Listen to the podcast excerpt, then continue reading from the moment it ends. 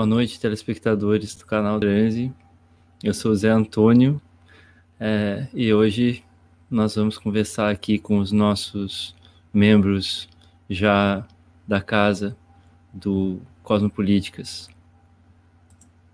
Damares Pinheiro e Lã Ben Suzan, o Moisés, que todos vocês conhecem do canal, e o nosso convidado de hoje, o Gabriel Guarino, que é professor de artes marciais e filosofia chinesa e vai dialogar com a gente aí para a gente conseguir entrar melhor nessa parte da cosmovisão e cosmotécnica chinesa da nossa conversa de hoje, que é a partir do pensamento do Yuki Hui, esse filósofo e cientista de computação chinês, ainda jovem, ainda não tão conhecido, mas que tem se tornado conhecido e despertado interesse bem rapidamente em alguns círculos, em alguns circuitos do pensamento contemporâneo, das práticas, das artes, etc.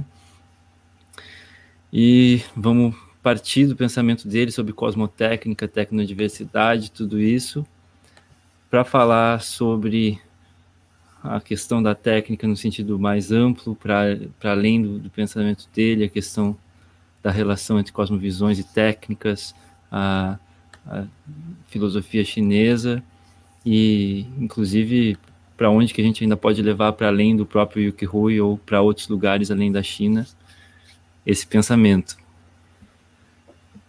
É... Então, como é que a gente pode começar, gente? Vamos começar. Quem sabe a gente começa com o nosso convidado, né? Perguntando para ele assim, um, como é que como é que você chegou no, no Yuki Rui, Gabriel? Como é que você se deparou com o Yuki Rui? Boa noite, pessoal. Essa pergunta é boa porque foi um achado bem, sabe quando você encontra uma, uma companhia de conversa, assim, uma conversa que estava tentando encontrar as palavras, assim, os termos, você ficava assim, gente, tô meio perdido porque eu sou. Eu trabalho com Kung Fu, Garra de Águia e com Tai Chi Chuan já há alguns anos, né? Mas principalmente o Kung Fu do que a gente chama de Kung Fu tradicional, né? Eu comecei numa escola bem é, situada lá no Rio, com uma linhagem é, vinculada a Hong Kong e tal. E nesse treinamento eu comecei a ensinar e depois competir. E aí eu fui ser atleta internacional de Kung Fu, eu cheguei a a participar de campeonato na China, campeonato sul-americano, pan-americano, toda a carreira de atleta, assim, bem nos, nos níveis de competição. Tipo a gente está vendo agora nas Olimpíadas, com a diferença que o Kung Fu não é um esporte olímpico, então ele também não tem esse grau de profissionalização em muitos níveis, né? E eu fiquei nessa enquanto eu fazia minha formação acadêmica na área da antropologia do direito, assim. Né? Eu fiz minha formação em direito também, né? então quando, quando eu te descobri, Zé, e vi que você estava também nessa, nessa parada, eu falei, pô, massa porque fazia muito sentido. E, e quando eu entrei no. Eu fui, aí só que eu resolvi fazer doutoramento na educação. Né? E aí a minha orientadora me meio que assim me apresentou para toda essa coisa da virada da virada ontológica, dessa antropologia contemporânea e tal, que acabou sendo o rolê que eu mergulhei, né, para preparação para pesquisa e tal, e eu resolvi fazer trabalho de campo na China numa escola de Tai Chi, assim, uma escola no interior que dá aula de Tai Chi para criancinhas desde os 5 anos, assim, que as crianças ficam lá treinando direto e que recebem muitos estrangeiros para treinar Tai Chi Chuan. Eu falo às vezes Tai Chi, né, porque em chinês seria Tai Chi Chuan, mas a gente fala Tai Chi Chuan, né, que é uma, uma arte marcial chinesa que muita gente acha que é um, uma ginástica para idoso, né, que a galera vê nas pracinhas assim, devagarzinho e tal. Mas tem a hora que a galera solta os socos mais rápido, né? Tem uma tem, na origem é uma arte marcial. Só que nessa brincadeira, assim, de estudar muito a filosofia chinesa, justamente porque o Tai Chi, acho que das artes marciais chinesas, talvez seja aquela que é mais teorizada em algum sentido, assim, que você tem os mestres escrevendo manuais, que tem, assim, tratados sobre as teorias do Yin e Yang e por aí vai, sobre a questão do Qi, a questão do Tao e tudo mais. E aí eu estava assim, nesses dois mundos, meio assim, lendo esses chineses todos e lendo os brasileiros que interpretam eles, os, enfim, o pessoal que está traduzindo os caras, lendo essa antropologia toda, aí quando eu encontrei o Yuki Rui, foi tipo assim, o, o, elo assim, de ligação, né? O cara que está citando as duas galeras, está pensando duas galeras. Aí foi muito massa. E foi super por acaso, assim, eu, não, eu confesso que, assim, eu, não, eu fui, encontrei ele por um acaso quando começou, acho que o trabalho de, anúncio, de anúncio do livro Tecnodiversidade, né, do ano passado. E aí foi uhum. quando eu fui atrás, jogar no Google, encontrei o Moisés no vídeo, né? Então é muito bacana estar conversando com vocês agora, assim, porque encontrei esse caminho, assim. Mas porque o Yuki Rui ele faz esse esforço, né, que eu acho muito bacana de, de pensar essa problemática que é muito chinesa e que acho que ele traduz de um jeito muito bacana, que a filosofia chinesa ela tem essa característica esquisita que muita gente às vezes até é um problemão assim da galera entender a filosofia chinesa meio que nas, nos olhos, assim, acho que, não sei se é, ocidentais seria a palavra que a gente podia usar, assim, e acha que ela é muito religiosa, assim, né? Porque ela é uma filosofia meio muito preocupada com aspectos muito, não só da moralidade, mas com da vida cotidiana, assim, da prática, né? Então, você vai ver o cara escrevendo sobre política, sobre, enfim, como que deve fazer o Estado, e no meio do caminho ele te dá uma receita de como cuidar da tua cozinha, entendeu? Então, é uma coisa, assim, muito né, as, as fábulas com os cozinheiros e tal. Então, parece que quando você está estudando filosofia chinesa, você está toda hora voltando para essa filosofia de vida, que para quando a gente e é engraçado isso, porque eu sou professor de arte marcial, né? E muita gente vai treinar arte marcial muito interessada nisso, né? Às vezes a pessoa não quer nem lutar propriamente, especialmente a arte marcial chinesa, ela quer tá ali por um caminho quase que muitas vezes espiritual também a gente poderia dizer, né? Mas que acho, acho que o Yuki Rui ele traduz de um jeito muito bacana que é um espiritual que é uma via de integração, de acesso ao cosmos, né? E a gente pode, enfim, começar essa conversa nisso, né? Acho que tem uma parada disso. Que acho que, então, na filosofia chinesa, isso está sempre muito vivo. E, na, e, e, o engraçado é que isso contamina muito as práticas corporais chinesas, né? Contamina, acho que talvez no sentido nem na palavra certa, eu diria que é quase que a mesma coisa, assim, né? Quase que está junto, né? Então, às vezes você recebe um aluno assim que o cara praticava alguma parada assim há muitos anos e você vê que ele ele traz com ele uma, uma gama de, de que quando ele lê nos, nesses quando ele lê filosofia ele fala assim ah não isso aí eu já vi mas ele viu lá assim porque os conceitos inclusive que acho que esse é um, um desafio só para também não, não ficar tagarelando muito no início mas que a gente tem tempo para conversar mas é um desafio que eu acho que o Rui também é difícil assim é bacana essa ponte, porque o problema da filosofia chinesa, que é também a sua uma grande riqueza, é o fato dela estar tá há, mais de é, quase, talvez mais de dois mil anos, circulando os mesmos termos, né? Então, Tao, Qi, é, Yin, Yang, Ti, Te, essas palavras todas que a gente vai vendo lá nos caracteres com o Yuki Hui, que ele está colocando como uma proposição cosmopolítica, são palavras que estavam lá no Confúcio em 700 a.C. e que, então,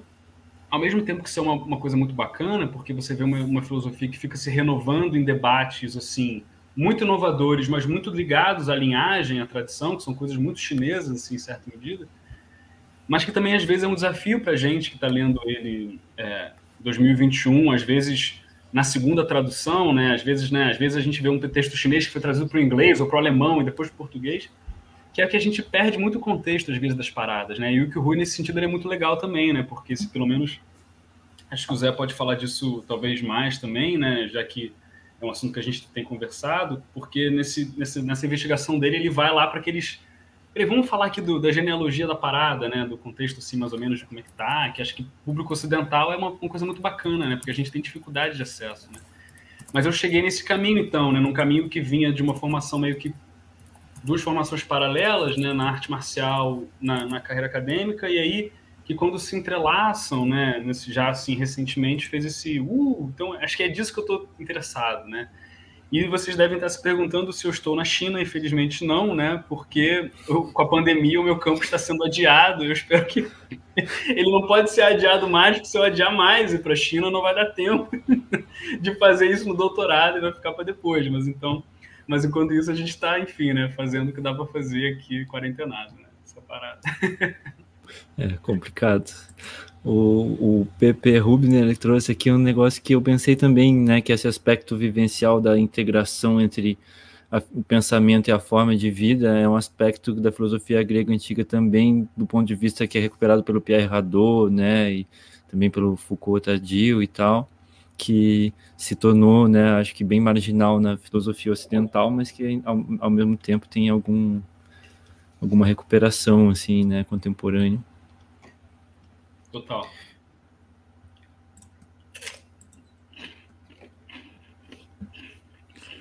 Posso continuar, Zé? Ué, mas é claro, eu não sou dono da conversa, vamos... Não, dono da conversa não, mas, né, é o administrador do papo aí. É, é. é Damares. Damares, Damares, que não é Alves, né, Damares? Por favor, né? Nos poucos. É, pseudo é, Damares. Seguinte, é, bom, então, né, prazer estar aqui com vocês. Gostei de ouvir o Gabriel. Gabriel sabe que eu lutei com Fu, Garra de Águia, quando era criança. E tem muitas saudades, cara. A academia que eu fazia com Fu foi uma academia aberta por uns migra umas migrantes chinesas e tal. E falavam mal e mal português e tal, era uma coisa bem roots mesmo. E eu adorava e tal, só que aí a academia acabou fechando e eu fiquei sem Kung Fu. E foi uma coisa que eu levei a vida inteira, assim, essa nostalgia do Kung Fu que eu fiz lá quando eu tinha, sei lá, acho que 13, 14 anos e tal. Fiz lá uns dois, três anos de Kung Fu. E eu me lembro até hoje, né? Estilo garra de águia, então.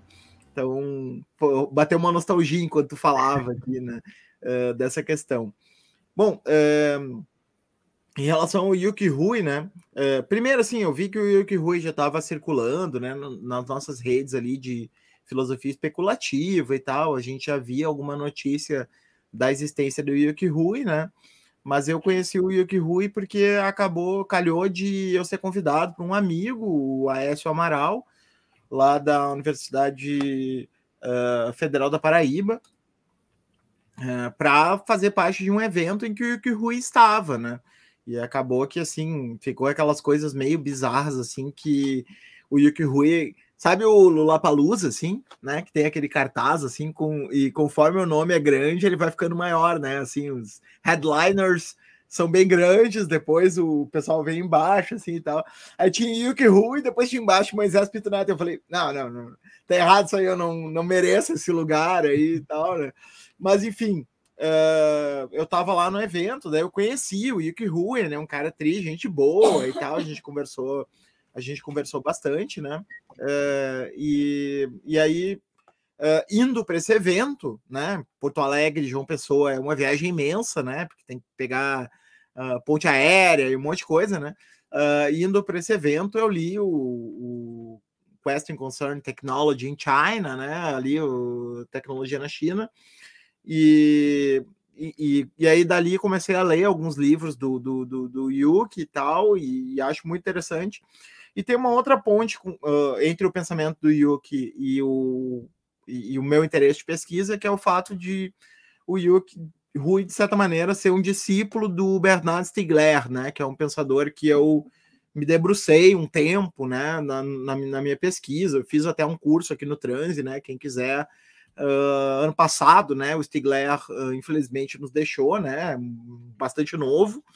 Uh, e aí, em homenagem, né, à passagem dele, eu fiz aí um curso de quatro aulas que dá uma introdução ao técnico e o tempo, né, do Stigler. Então, quem quiser, cavoca aqui no nosso arquivo aí que vai achar o meu curso sobre o Bernard Stiegler. E o, o Rui, ele tem uma influência muito clara, né, do, do, do Stiegler, e, e eu detectei isso aí e tal, então para mim também foi interessante essa ponte. Né? E, e, a, e, a, essa, esse vídeo da esse vídeo do, do Yuki Rui que eu fiz aqui, né? Uh, uh, porque ele era o Yuki Rui, é, foi um vídeo que é oriundo de uma aula que eu dei no meu PPG, né? Eu simplesmente recortei ali a aula e tal e peguei a parte principal, né? Porque ele era o Yuki Rui e me chamou bastante atenção o grau de interesse, né? É um vídeo assim que dos, né, normalmente as lives aqui do canal são é o que atrai mais público, né?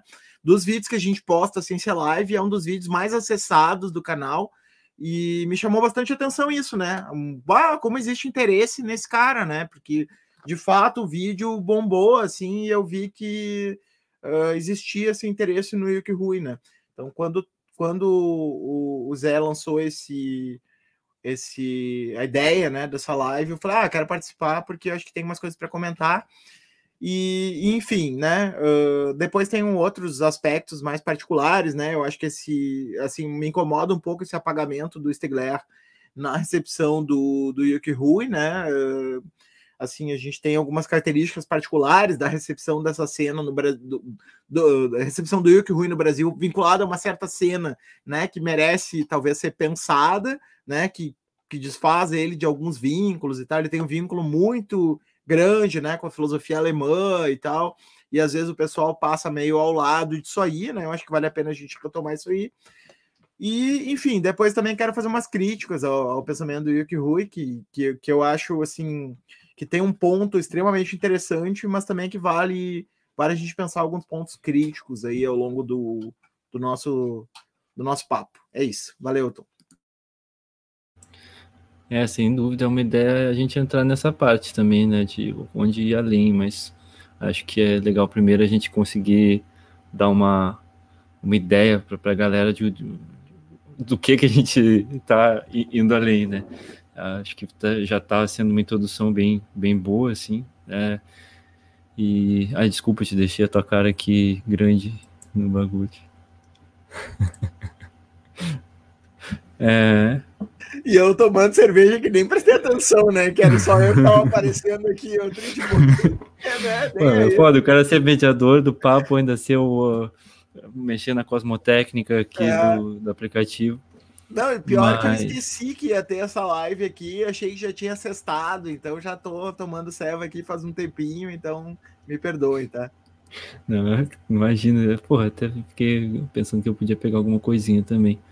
É, mas uma coisa que eu esqueci de falar no início é isso, né? Que normalmente a gente tem mais convidados, mas aqui nesse caso realmente uh, a gente, é, né, como, como demonstra essa, essa experiência que o Gabriel falou de acabar se deparando com a mesma pessoa em vários lugares e tal, é porque o universo da recepção do, do Yuki Rui ainda é bastante pequeno e a gente faz parte é, de, de, de, nós, assim, relevantes dessa recepção, então a gente pensou que a gente conseguia, né, sustentar essa conversa entre nós. O Moisés já está falando aí da, da, das interações que ele já teve, é, o Ilan está organizando e levando adiante há, há, um tempo um grupo de estudos só sobre o recursividade e contingência, lendo né, palavra a palavra e tal, e além de, de já mobilizar o Yuki Rui em outros âmbitos, né, em aulas, em vários, vários contextos,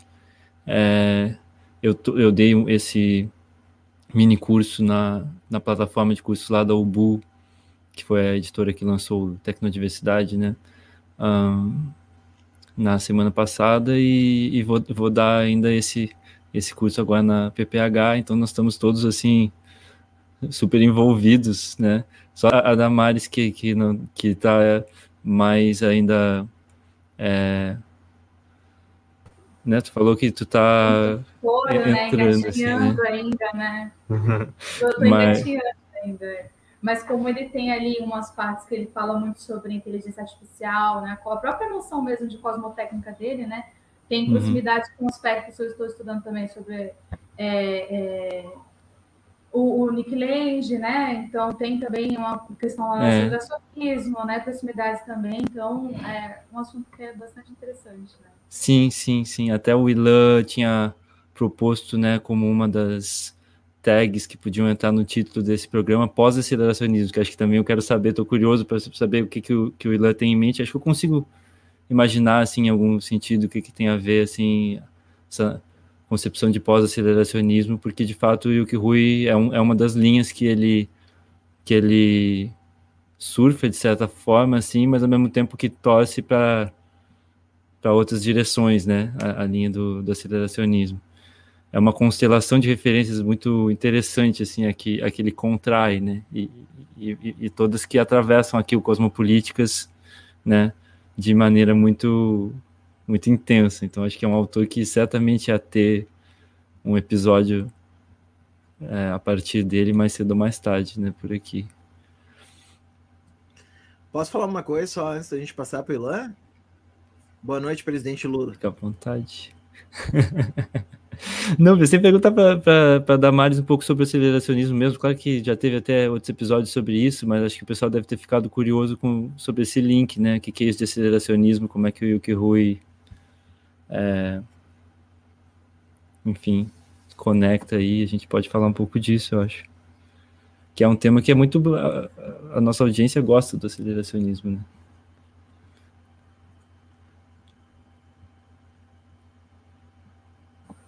Acho que uma ideia seria uh, começar falando sobre a cosmotécnica, né?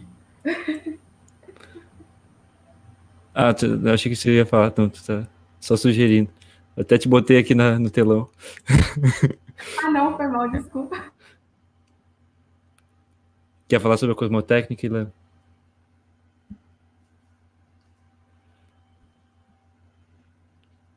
Tá sem microfone. É.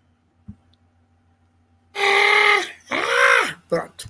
É, boa noite, é, não falei nada ainda. É, é, não, eu eu tô assim mais assim minha, meu papel aqui é mais âncora mesmo, né? Para ouvir é, o, o, Gabriel e, e, perguntar coisas sobre o curso do Tom e, e, e ouvir mais sobre esse elo com, com, com Stigler, que o Yuki Rui tem. Eu acho muito interessante essa discussão, eu tenho pensado muito essa semana nessa. Não sei se vocês se deram conta, mas está acontecendo uma coisa muito interessante é, em filosofia, que é uma, uma verdadeira inter, internacionalização. Né?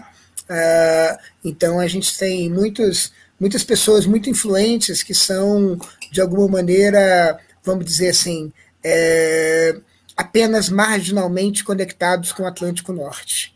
Então, isso é, isso é muito interessante. Eu estou muito às voltas com, é, bom, com o Yuki Rui indiretamente, por causa do, do grupo, mas estou muito, nessas semanas, muito, muito às voltas com, com, com as coisas do, do Luduenha, é, a gente aqui também está muito às voltas com, com o Mbembe, é, a gente está muitas voltas com muita gente que está tendo um impacto importante na, na filosofia, nas discussões filosóficas contemporâneas, e que não estão, digamos assim, diretamente centrados, locados, basados no Atlântico Norte. Isso eu acho que é uma coisa muito interessante para a gente pensar de, desde o ponto de vista do Brasil e, e da filosofia do Brasil, e eu acho que é uma coisa interessante que Yuki Rui, assim, pensando um pouco de novo, seguindo esse, nessa coisa geográfica, né? É, eu é, costumava dar essa pala de, de partidos cosmopolíticos e tal, acho que uma coisa que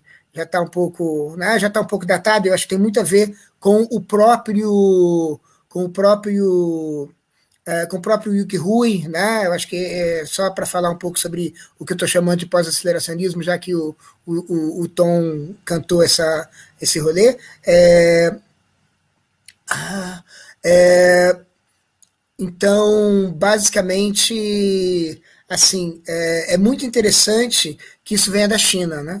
Porque um, um dos elementos da minha da minha construção de partidos cosmopolíticos era uma, era uma, era uma construção meio geográfica, né? Então eu pensava muito né, a turma dos mil nomes de Gaia, né, versus uma turma de é, exilados é, de, de Warwick, é, né, assim, que tem Warwick no, no, no, na sua na sua rota, né, na sua rota pregressa. Então era uma coisa assim. Então de repente você tem e aí você tem também, se você quiser, você tem um outro elemento que é o elemento californiano. Então você pode sempre botar esses, esses conflitos geográficos assim, Califórnia versus Warwick versus Rio de Janeiro como símbolo. Rio de Janeiro não pelo Rio de Janeiro, mas sobretudo pelo pelo evento Meu Nome de Gaia de 2014 então você pode ter essa, esse conflito geográfico e agora você tem um elemento chinês que eu acho que complica um pouco a coisa. E é muito interessante é, é, porque é, na, na, primeira vez no Boteco em, em, Porto Alegre, o Tom vai se lembrar do nome,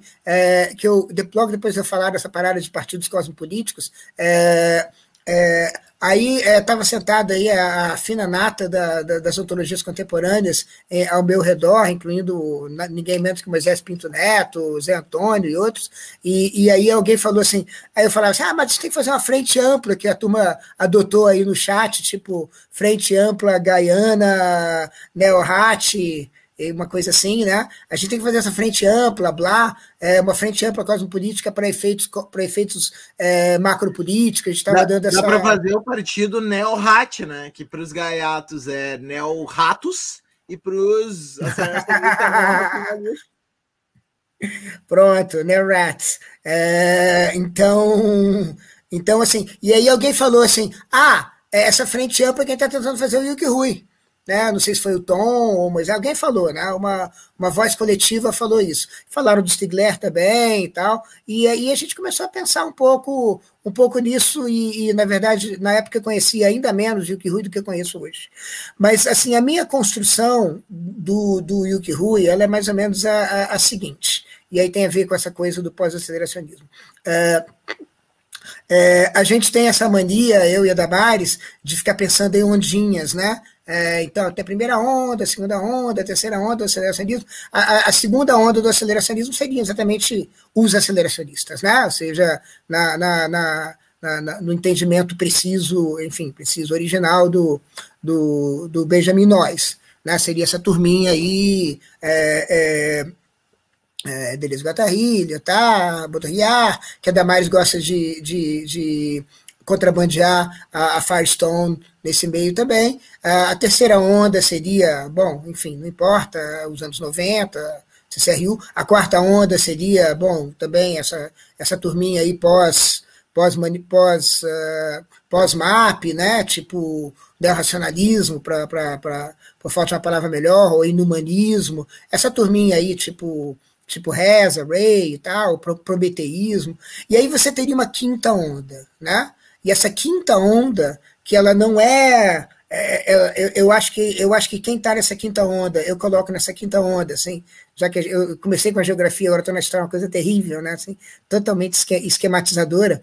É, eu colocaria nessa quinta onda justamente o Yuki Ru e a, e a Luciana Parisi, né? Que eu acho que é, eu acho que essa quinta onda, ela é, eu não sei se é uma quinta onda, e é, isso que importa, é por isso que eu, é por isso que eu estava chamando de pós-aceleracionismo, porque aí eu acho que realmente é, tem algumas preocupações, a Jéssica estava dando uma pala da, da, do diálogo do, do, do Rui com o, com o EVC, né, com Eduardo Castro, é, eu acho que aí existe, de alguma maneira ou de outra, uma, uma tentativa de colocar aquilo, fazer a frente ampla, né? colocar, digamos assim, os neo-ratos e os neo-ratio juntos. Né? É, em termos, não, isso é muito rápido de se dizer, mas eu acho que é, levar a sério algumas preocupações é, que não é, que não que justamente que não aparecem, por exemplo, entre os humanistas, né? Assim que,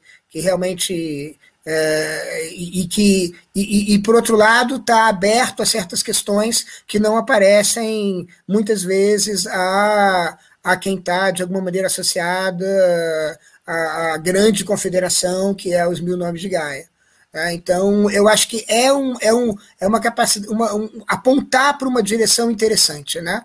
É, então, por isso eu acho que o Yuki Rui é, é, me interessa muito, né? assim, sem querer falar tanto, mas é, eu acho que tem a ver com, com um pouco isso, esse eixo, esse eixo de ter é, Simondon, alguém está falando de Simondon, não sei se foi a, a Jéssica, é, Sim, é, bom, é, a, a Somaya está falando staying, staying with the Trouble. Sim, justamente Staying with the Trouble, é, é, justamente eu, eu colocaria Staying with the Trouble e, e, é, e, e por exemplo, essa, essa outra é, pessoa de, de, de, de ali da, da, desse círculo que eu adoro, que é, que é a Ana Tsing, que a gente está às voltas com ela também desses dias, é, eu colocaria elas do lado Mil Nomes de Gaia, né? É, e ainda que essas, essas coisas são sempre muito flexíveis. Mas aí alguém falou assim, é, mas é,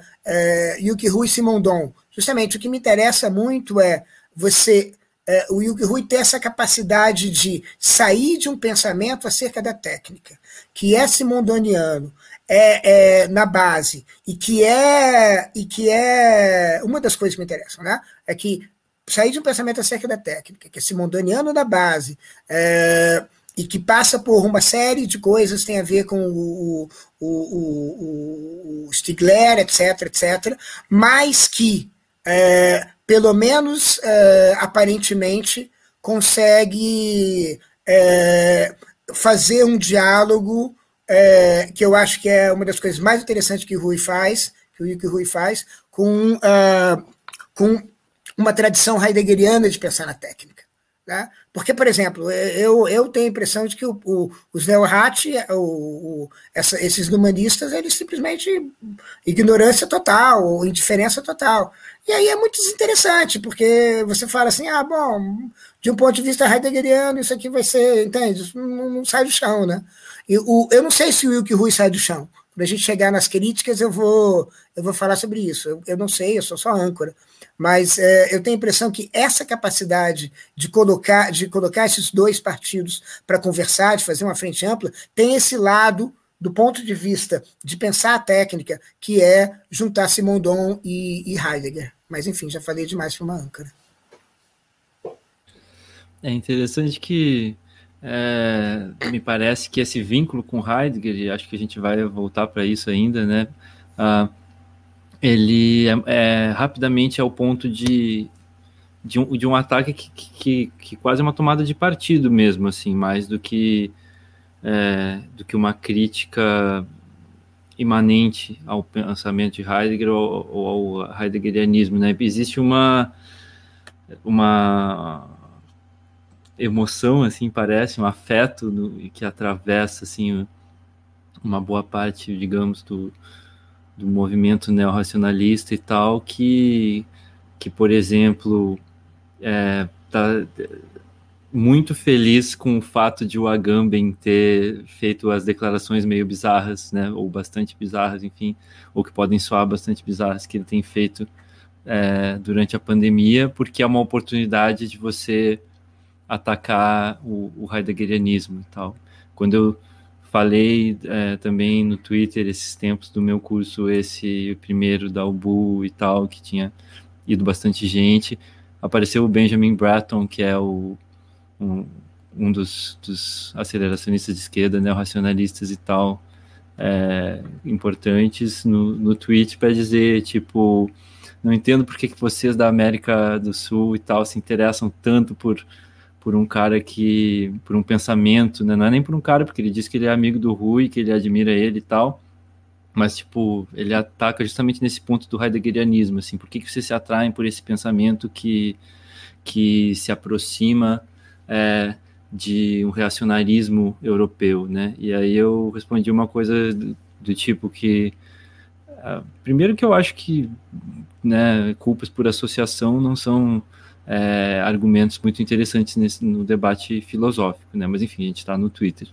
É, e depois que é interessante porque você coloca é, justamente o ponto de vista, uh, digamos, do ponto de vista perspectivista, assim, a maneira como aparece esse problema de um ponto de vista europeu parece que é que é priorizada, né? Porque eu tava tipo, ah, eu acho que as pessoas, eu falei assim, acho que as pessoas assim, têm se interessado tanto, né, porque ele tava, ah, por que, que tem tanto interesse no Brasil por Yuki Rui? Tipo, ah, acho que as pessoas se interessam porque, olhando de longe, assim, superficialmente, a primeira coisa que você vê é uma possibilidade de pensar as questões da técnica, né, as questões é, não só, assim, rudimentares, mas, tipo, questões de técnica complexa, planetária e tal, de um ponto de vista é, não eurocêntrico, decolonial e tal, né? Acho que isso é uma coisa que é muito atrativa para nós no, no, sul global, né?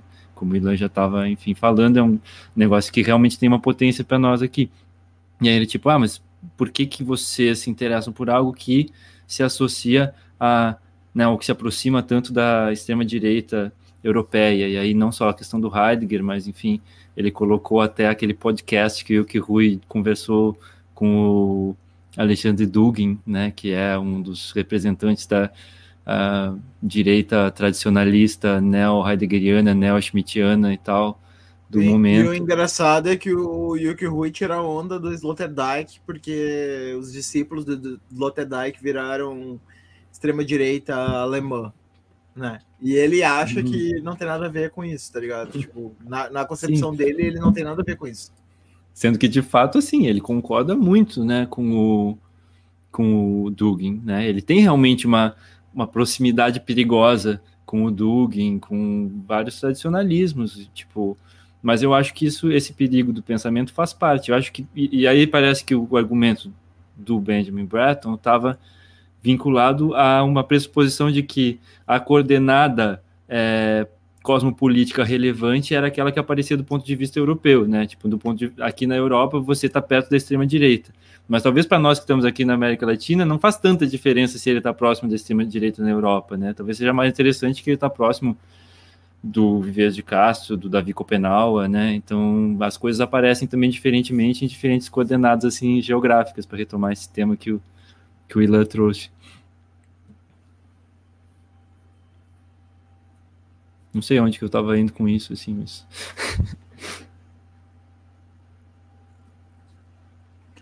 Eu posso fazer uma coisa chata de professor e e dar uma situada assim para o pessoal, porque a gente está discutindo já a fundo a questão e a gente nem definiu ainda o que é cosmotécnica. Sim, sim. Tal, né? Isso, é, então, isso é interessante. Sim. Então acho que talvez, talvez fosse bom, né, se a gente fizesse essa retomada e tal.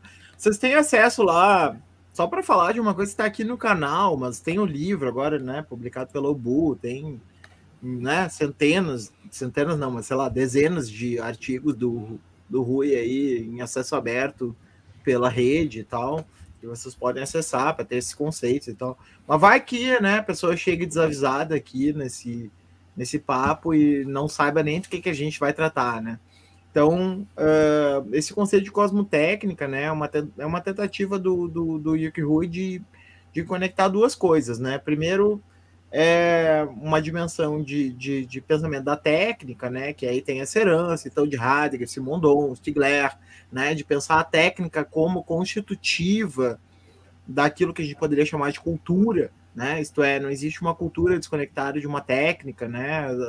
A cultura é um fenômeno que está uh, imanentemente ligada a uma certo, um certo uso de artefatos, né? Um certo manuseio de ferramentas, né, e assim por diante. Daí a herança né, do Stigler, que essa é a tese do Stigler, né? Uh, mas geralmente, quando essa história é contada, ela é contada muito sob o prisma eurocêntrico, né? Isto é, uh, se vai lá para a figura do Prometeu, né? Se vai para né, todas essas figuras uh, europeias, né? Para pensar essa questão da técnica. E não raro, né? Os europeus, quando vão analisar alternativas cosmopolíticas, eles acusam as alternativas não europeias ou não eurocêntricas de serem uh, primitivistas, né? Então tem essa, esse papo todo do anarco-primitivismo, né? E tem, tem toda essa dimensão, né? Uh, e aí o Yuki Rui, de alguma maneira, se contrapõe a isso, né? E aí ele se conecta, então, segundo ele, né, com, com a virada ontológica, né, do decolado, do Vieira de Castro, né, e todo esse pessoal da antropologia, para pensar a possibilidade de que haja Assim como, uh, por exemplo, o Vero de Castro fala né, que a noção de natureza não é uma noção de um universal comum, né, que por acaso só é acessível aos ocidentais e a cultura varia, né, mas na verdade toda a ontologia varia, né, o, o que é natureza e o que é cultura em si mesmos uh, variam de acordo com uh, o etograma que a gente está que a gente está analisando, né? Então, uh, se a gente não poderia aplicar esse mesmo pensamento para a técnica, né? Isto é, se não tem diferentes formas técnicas, dependendo de qual cultura que, que a gente está se relacionando, né? Claro que o termo cultura fica um pouco obsoleto aí, né, diante do próprio termo de cosmotécnica, né? Supera o termo de cultura para avançar para além da linguagem, para além de todos os constraints, né, que esse termo cultura carrega, né? Então, uh, o Yuki Rui ele vai tentar diversificar a noção de tecnologia, né? E, e, e aí ele vai trazer então o um exemplo chinês, né? Uh, qual é a característica da cosmotécnica chinesa, né? A cosmotécnica chinesa, em contraponto à cosmotécnica instrumentalista, né, do Ocidente, que é separa, né, o que é técnica do que é moral, a cosmotécnica chinesa não separa, né, a técnica da moral, né? Então as duas coisas estão diretamente conectadas, né? Aquilo que vocês falavam, né, tu e o Gabriel, né, Tom, uh, lá no começo, né, da, da, questão da forma de vida, né, como uma questão essencial, né? Então, para o pensamento chinês não existe uma separação, né, entre a forma de vida, entre a moral, né, e, e a técnica, né? As duas coisas estão diretamente ligadas, né?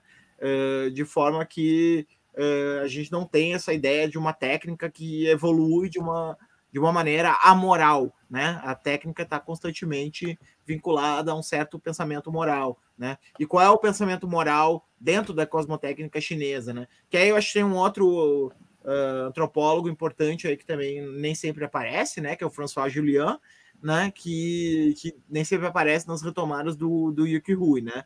Que uh, essa tese da eficácia, né? Do François Julian, né? Um, no sentido de que uma técnica é tanto mais eficaz para o pensamento chinês, quanto mais ela produz uma alteração sem é, mutilar a realidade. Né?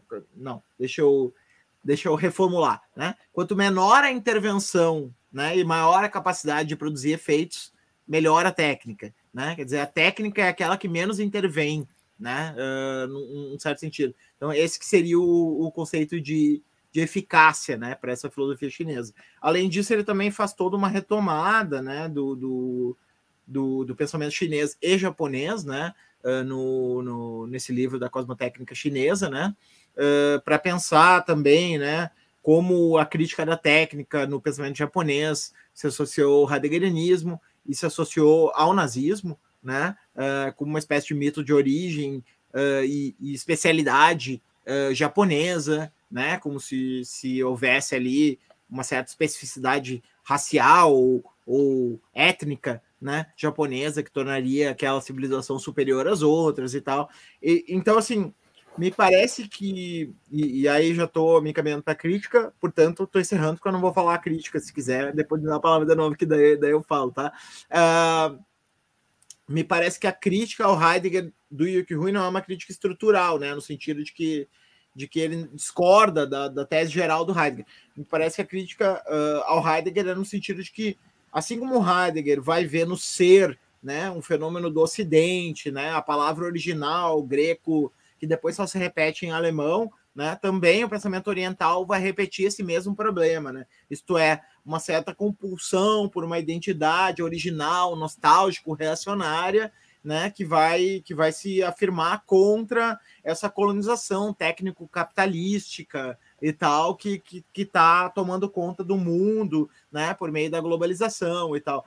Então, me parece que o, o, o, sentido da crítica do Yuki Rui, ainda nem entrei na crítica, tá? Na crítica a ele, né? Tô falando da crítica dele ao pensamento, né? Parece que o sentido da crítica do Yuki Rui é no sentido assim, bom, nós temos que retomar a crítica a tecnocracia do Heidegger, né, da Gestel, do dispositivo, né? Quer dizer, a China está cada vez mais colonizada por uma lógica industrial, né, uma lógica de um mundo avesso ao sentido e ao ser, né, e muito preso uh, na técnica, né, no progresso técnico, nessa disputa de uma espécie de neo-corrido espacial com os Estados Unidos, né, que, que a gente está vivendo agora, né, mais do que nunca, né, a disputa de plataformas, né, TikTok versus Instagram, né, e assim por diante. Ele nem fala disso, né, eu tô, tô só presumindo, né. Uh, então, assim, a China está muito envolvida com essa corrida, uh, digamos assim, mimetizando o papel da União Soviética na, na Guerra Fria, né, no sentido de que a grande competição se dá no nível da tecnologia e a China não tem um pensamento próprio da técnica. Né? A China renega suas próprias, sua própria tradição de pensamento da técnica né? e está enfiada no mesmo, uh, no mesmo redemoinho né? do Ocidente no sentido desse progresso técnico vazio né? que caminha para frente numa direção que a gente não sabe para onde vai. E ele, né, como um crítico desse processo, né, desse progressismo vazio técnico, né, uh, ele vai então também querer se dissociar das críticas reacionárias, né? Isto é, como a gente consegue criticar esse processo técnico capitalista, globalista, mundial, né, de, de um complexo industrial que coloniza todas as esferas, né, e assim por diante. Como que a gente vai conseguir uh, criticar isso sem cair num reacionarismo identitário, né? Tal como acabou caindo Heidegger, e não só Heidegger, mas também seus discípulos japoneses, né, em relação ao pensamento do Oriente, né? Como que a gente vai conseguir construir um conceito próprio de técnica sem cair nesse, nesse reacionarismo identitário, né? Então, hum, assim, é. É só para tentar contextualizar.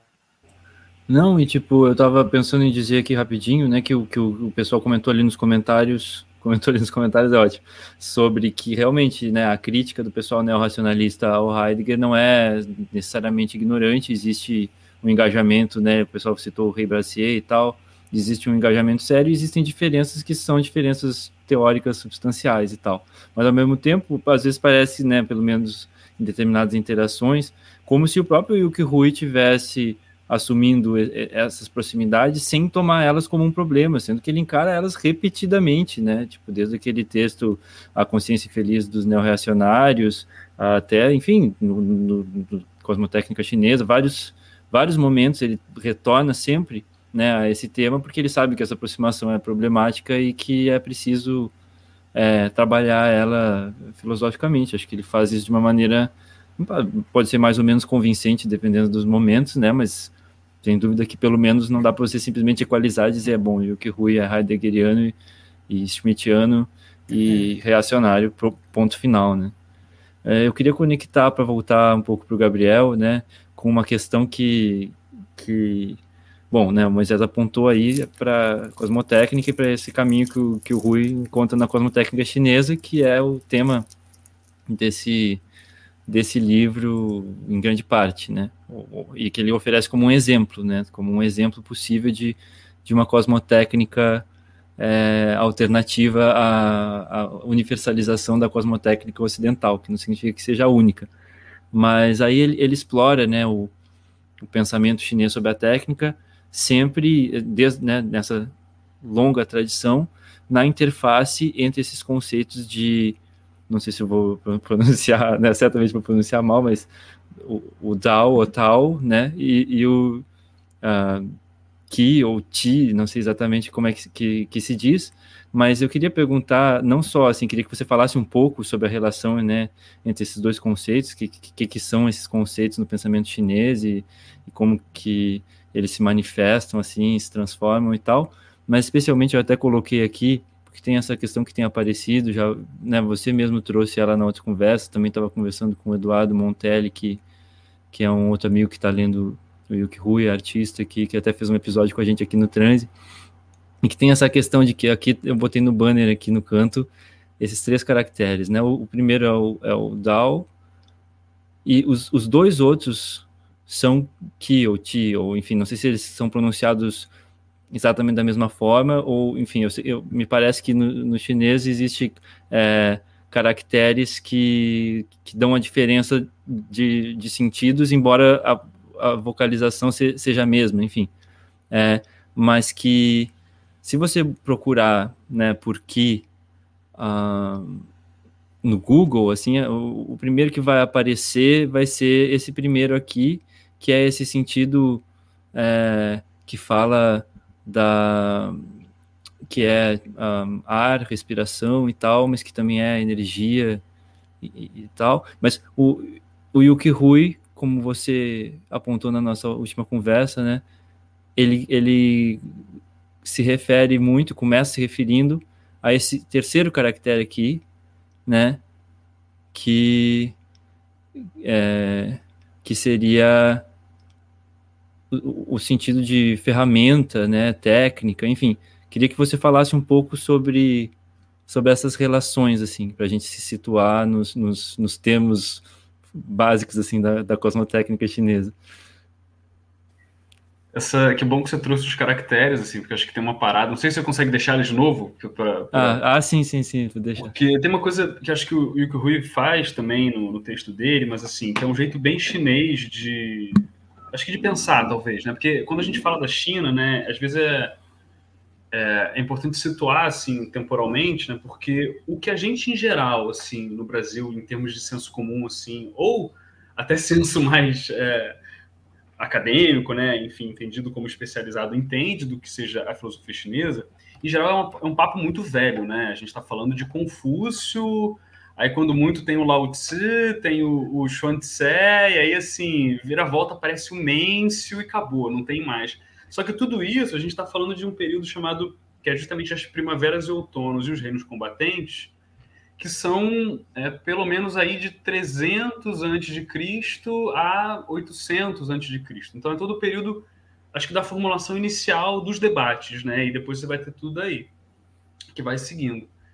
E, e, nesse e tem uma coisa muito é, importante porque é justamente ali na dinastia Han, que vai ser uma dinastia de mais ou menos uns a gente poderia é, arredondar para uns quase 400 anos, que vai durar de 200 antes de Cristo a 200 depois de Cristo, que vai surgir a primeira, vamos dizer assim, é, unificação do idioma chinês na composição de, enfim, uma espécie de tratado de filologia, de uma, uma espécie de gramática, vamos dizer assim, e que até e que aí o, o engraçado quando a gente fala língua chinesa, a gente está falando de uma língua que viveu uma, uma, uma, época, vamos dizer assim, de comunhão é, escrita, meio que impulsionada pelas unificações do Império Chinês, primeiro no Qin, um pouco antes da dinastia Han e depois de, dali, que vai fazer com que essa língua ela seja a mesma escrita, mas que ela vai ser pronunciada em cada, em cada região de maneira diferente. Então, quando a gente fala, por exemplo, de cantonês, que é a língua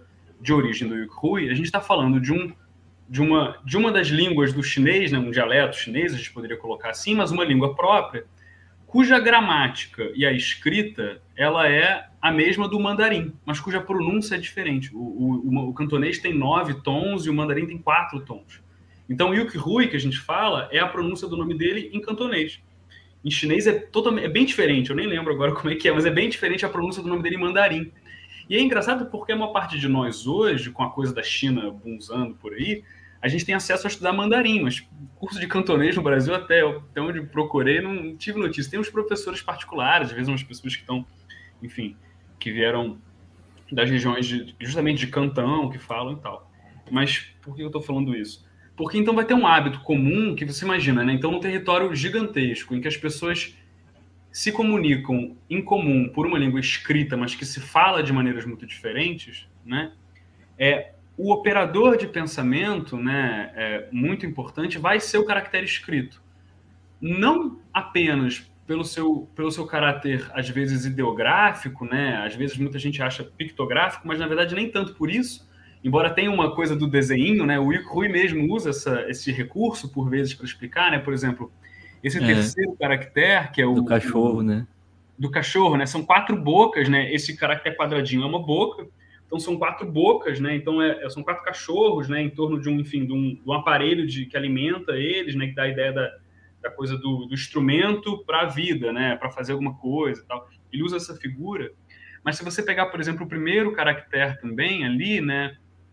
O tal, ele também ele traz essa essa imagem visual, né? Porque tal, uma das tradições vai ser justamente caminho, né? Ele traz uma ideia de, de, de, de um, movimento, né? E esse caractere do meio é o mais interessante de todos, porque ele fala muito, acho que ele é paradigmático assim para falar um pouco da China, porque se você procurar, você vai ver que esse caractere que você colocou, ele é o caractere tradicional, né?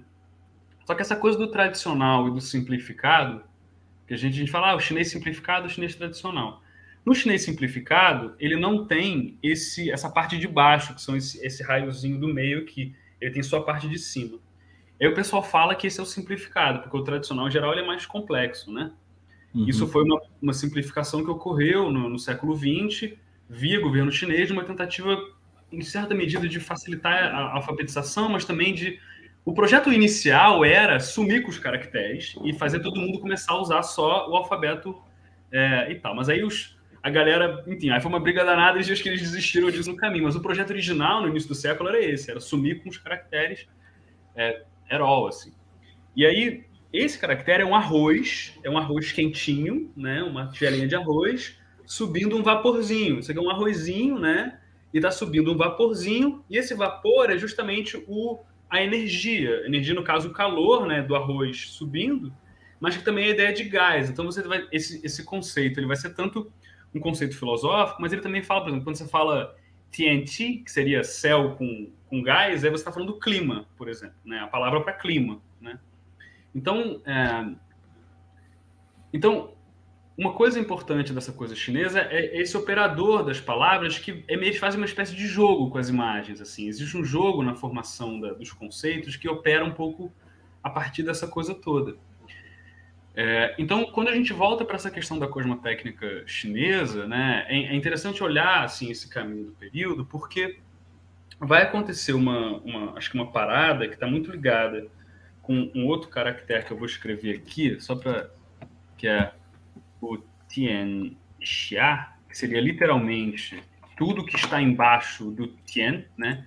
Xia seria é, embaixo, né? E o Tian é o céu, né? Então seria tudo que está abaixo do céu, que muitas vezes a gente vê traduzido como abaixo do paraíso, né? Ou under heaven, né? Como em inglês eles traduzem às vezes. É, e tem um, um, texto muito interessante, assim, que ele resume um pouco esse debate de um antropólogo chinês chamado é, Wang Mingmin, que é, o nome do texto é justamente Tianxia, né? All, All Under Heaven, né? Em que ele vai mostrar como é que a China vai passar, né? De uma civilização que se entendia como o, o, o território abaixo do céu, né? Para virar um só mais um dos, das nações do mundo. A, a, a, civilização chinesa vai se constituir enquanto eles enquanto centro do mundo, né?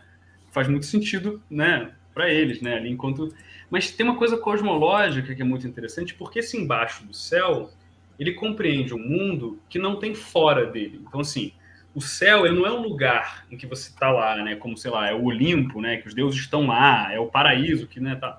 Não, o céu ele é um limite, né? O céu, né, a terra embaixo, né?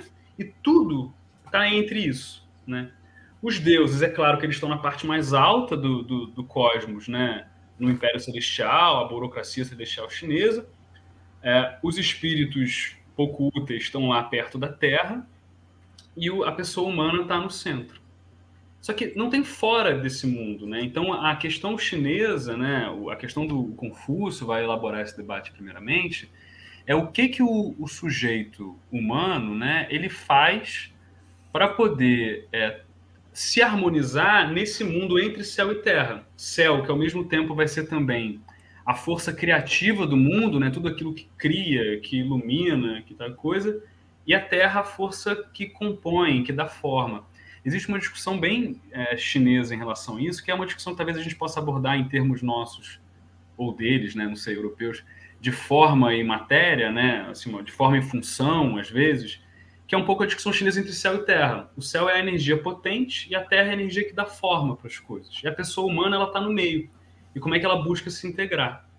Só que como a unificação chinesa é, de território ela acontece num período em que está rolando um debate muito forte entre os taoístas, né?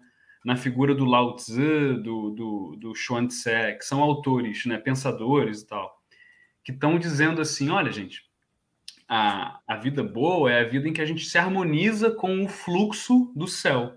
E o nome desse fluxo é justamente o Tao, né? E você vai ter os confucianos, né, os herdeiros do Confúcio, né, dizendo, olha, não, mas o tal humano, ele é diferente do tal do rei das coisas, né? Ele é um tal que se liga na cultura. Então tem um jogo muito forte desde o início na China entre o One, né, que é a noção de cultura, de civilização, de língua escrita, né, e, esse, e essa entrega do tal, né, que para os taoístas era uma coisa assim meio não, tem que você tem que viver a vida na moral, sabe? Aí tem uma metáfora engraçada que, que o, chegam para um, uma, uma tartaruga que está uma tartaruga que está brincando na lama e perguntam para ela se ela quer é, viver na corte do imperador, né, o alto lugar da cultura, ou se ela prefere ficar lá, né, lameando na lama. E ela fala: não, se eu for para a cultura, eu me mobilizo. Aqui na lama eu faço o que eu quero, eu tenho o que eu preciso e a vida segue aqui.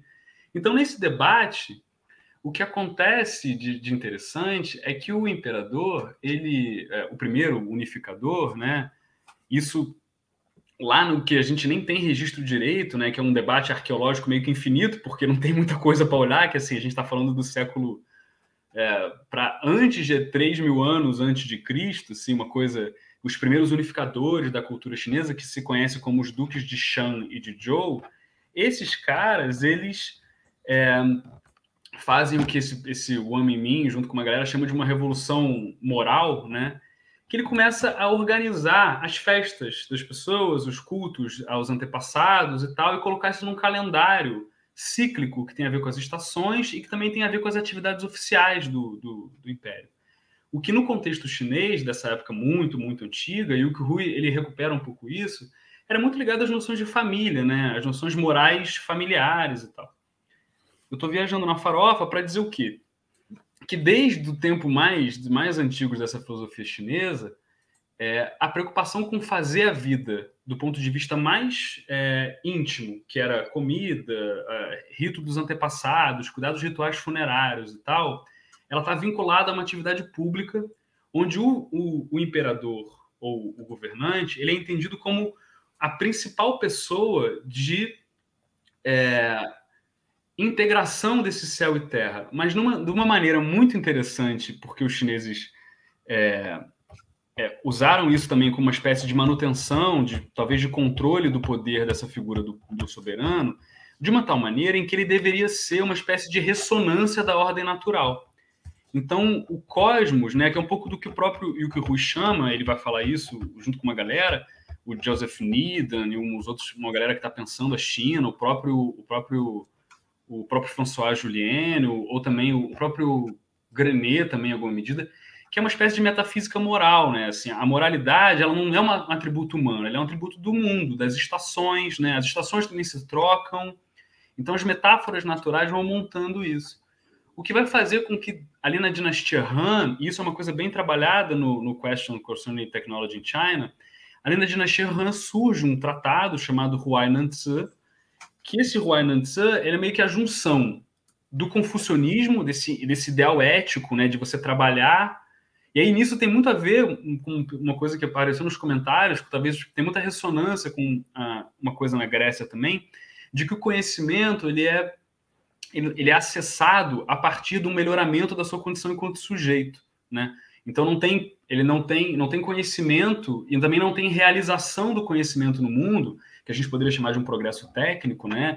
Mas que nesse caso chinês seria uma vida comunitária boa, enfim, boas plantações, boas colheitas, enfim vencer os seus inimigos em guerra, sem um melhoramento ético. Na verdade, é, o, Confúcio vai lidar com toda essa questão do, do shui, né, do estudo, nesses termos.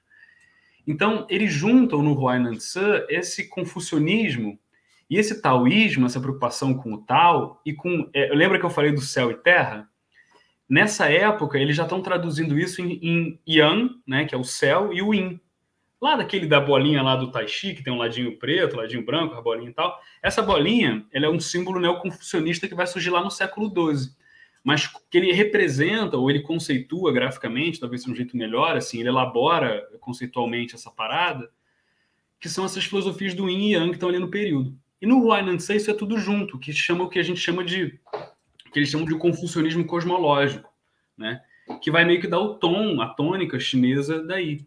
E que o François Julien ele tem um, um livro muito interessante chamado, acho que, acho que é Tratado, Tratado da Imanência, Tratado é um, enfim, um livro que ele faz uma espécie de leitura filosófica do I Ching, assim, para poder dizer assim, os chineses deram conta de fazer uma coisa muito interessante, que eles conseguiram é, lidar com o problema da integração do cosmos, algo que se a gente fosse pegar, sei lá, o, o Timingo, de Gregory Bateson, estão falando em termos de sagrado, de integração, sei lá, uma coisa assim, né?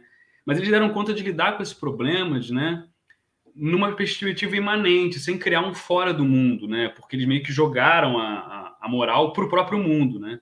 O que é uma coisa muito maluca, porque deu, deu isso que você falou, Zé, que é uma espécie de. Né, que o Moisés é, acho que comentou também, né?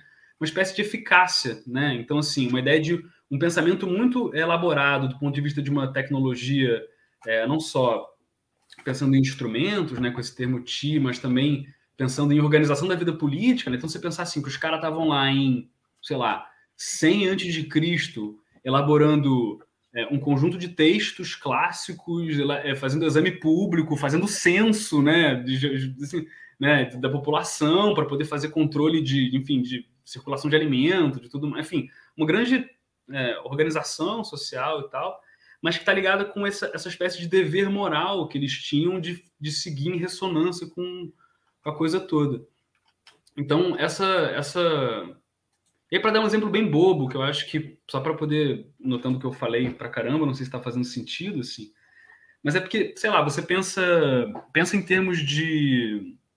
de até em termos japoneses, acho que talvez seja uma coisa mais, mais fácil da gente entender, assim. É, se a gente pensar em termos de arte marcial, por exemplo, que eu acho que é uma coisa que é bem, bem legal, né? Se vocês tiverem a curiosidade de ver, por exemplo, um, sei lá, um, um, esses programas ruins do Discovery Channel, assim, meio ciência do combate, essas coisas assim, né? Como é que os caras vão explicar soco, né? Os caras vão explicar que o soco, ele é um... É, você tem uma energia cinética, né? Que você vai mexer lá o pé, aí eles fazem uma imagenzinha, assim, de uma energia subindo, assim, o pé, passando do braço até a mão, aí transferindo, né? A energia cinética da mão, do soco para a cara de alguém, e vai dizer que essa energia é gerada, porque quando você faz assim, desloca o eixo de gravidade, faz não sei o quê, mas, enfim, força, na, na, se a gente fosse pensar assim, força no sentido mais, lá, mecânico, físico, né? Força é, é, massa e aceleração, né? Então você vai ter que dar um jeito de acelerar uma pistola, né? É uma aceleração muito grande, numa coisinha de massa muito pequena, mas que por conta da aceleração ser gigantesca, tem uma capacidade de perfuração bizonha.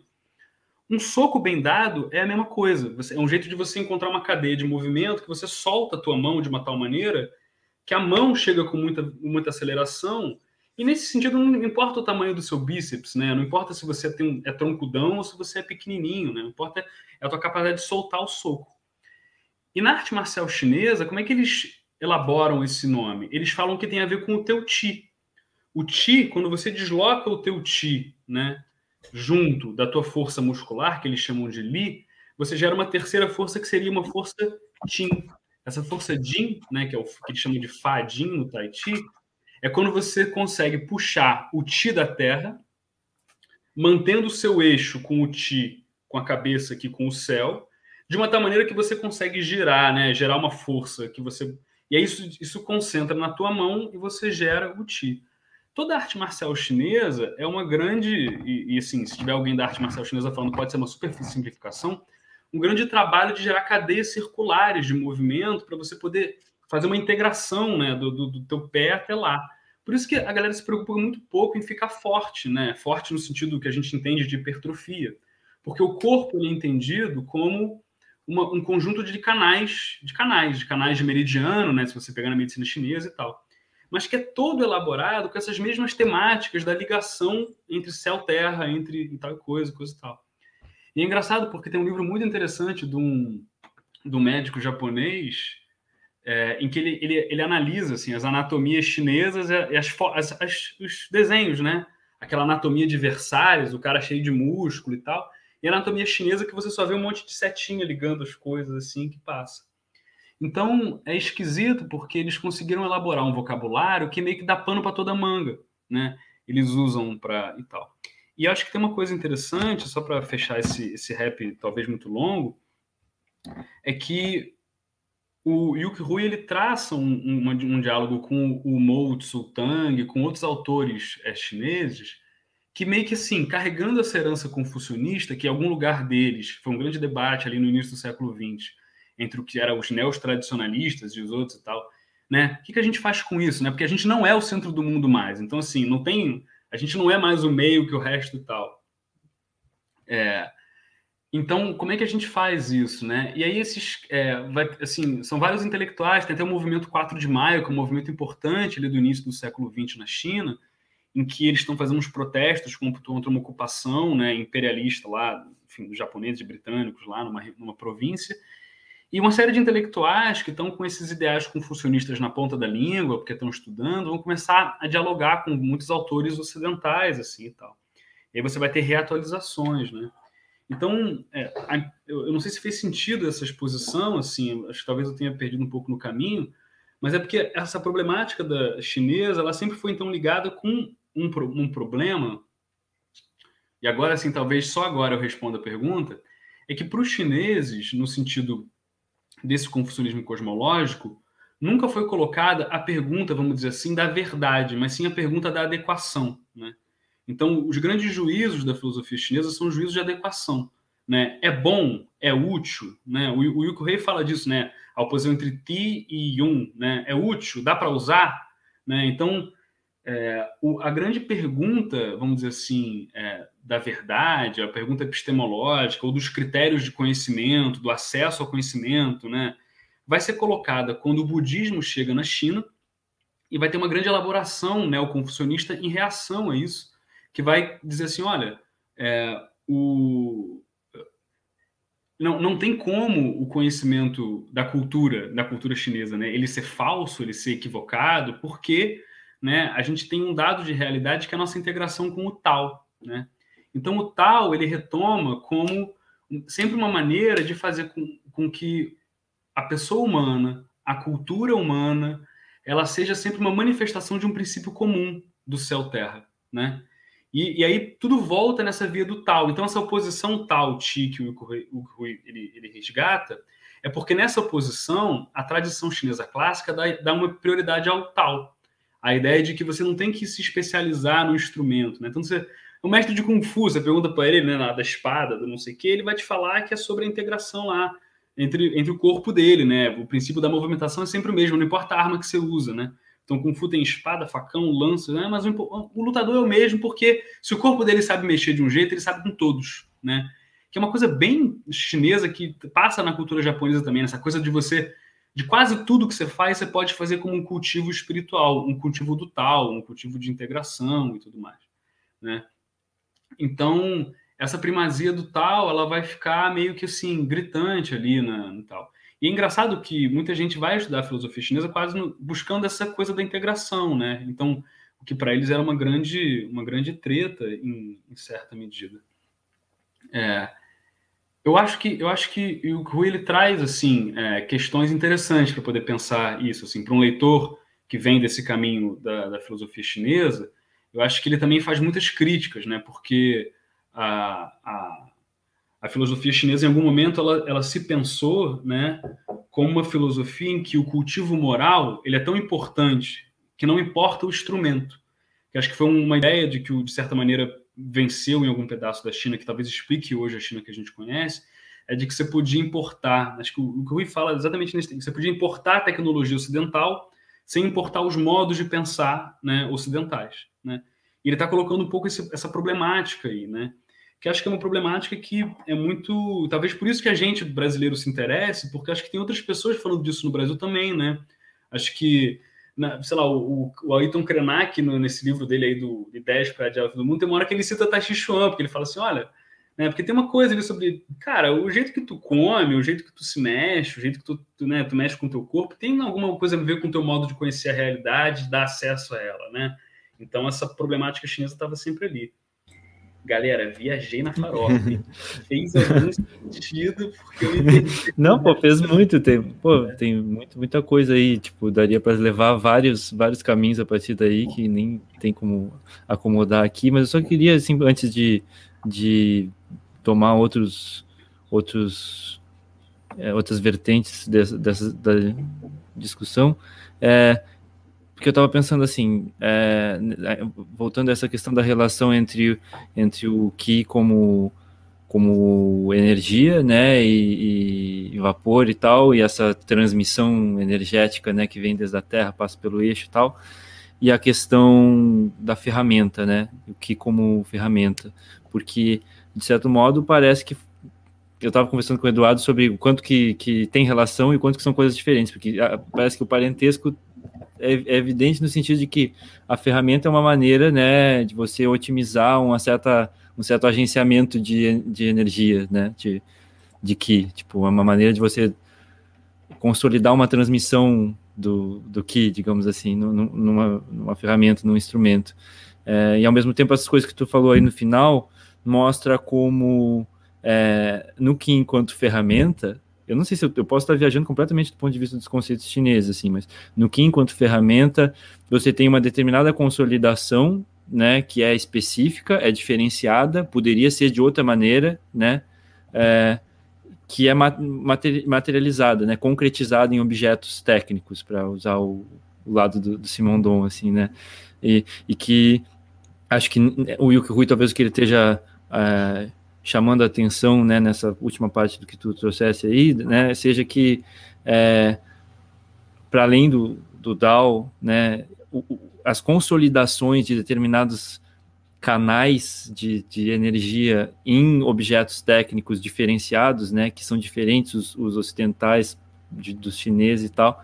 É, então você, quando você pega um objeto técnico diferente, né, ele ele já tem algumas pré-determinações ali, né, de, de, de, de, de, que agenciamentos energéticos que podem atravessar eles. Fiquei pensando se, se podia ter a ver por aí, porque eu fiquei, eu estava encucado com essa relação entre esses sentidos, né, entre esses dois caracteres ali, né, o caractere é, que que se refere à ferramenta e o caractere que se refere à, à energia, né, essa, essa relação.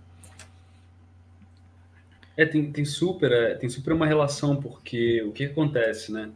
É, esse, esse, esse ti do, do arroz que eu falei, né, que, que você mostrou, ele vai meio que ele vai aparecer primeiro é, como uma espécie de ele mesmo enquanto uma espécie de agenciador, né? Assim, ele que meio que dando o a, dando a forma às coisas, né?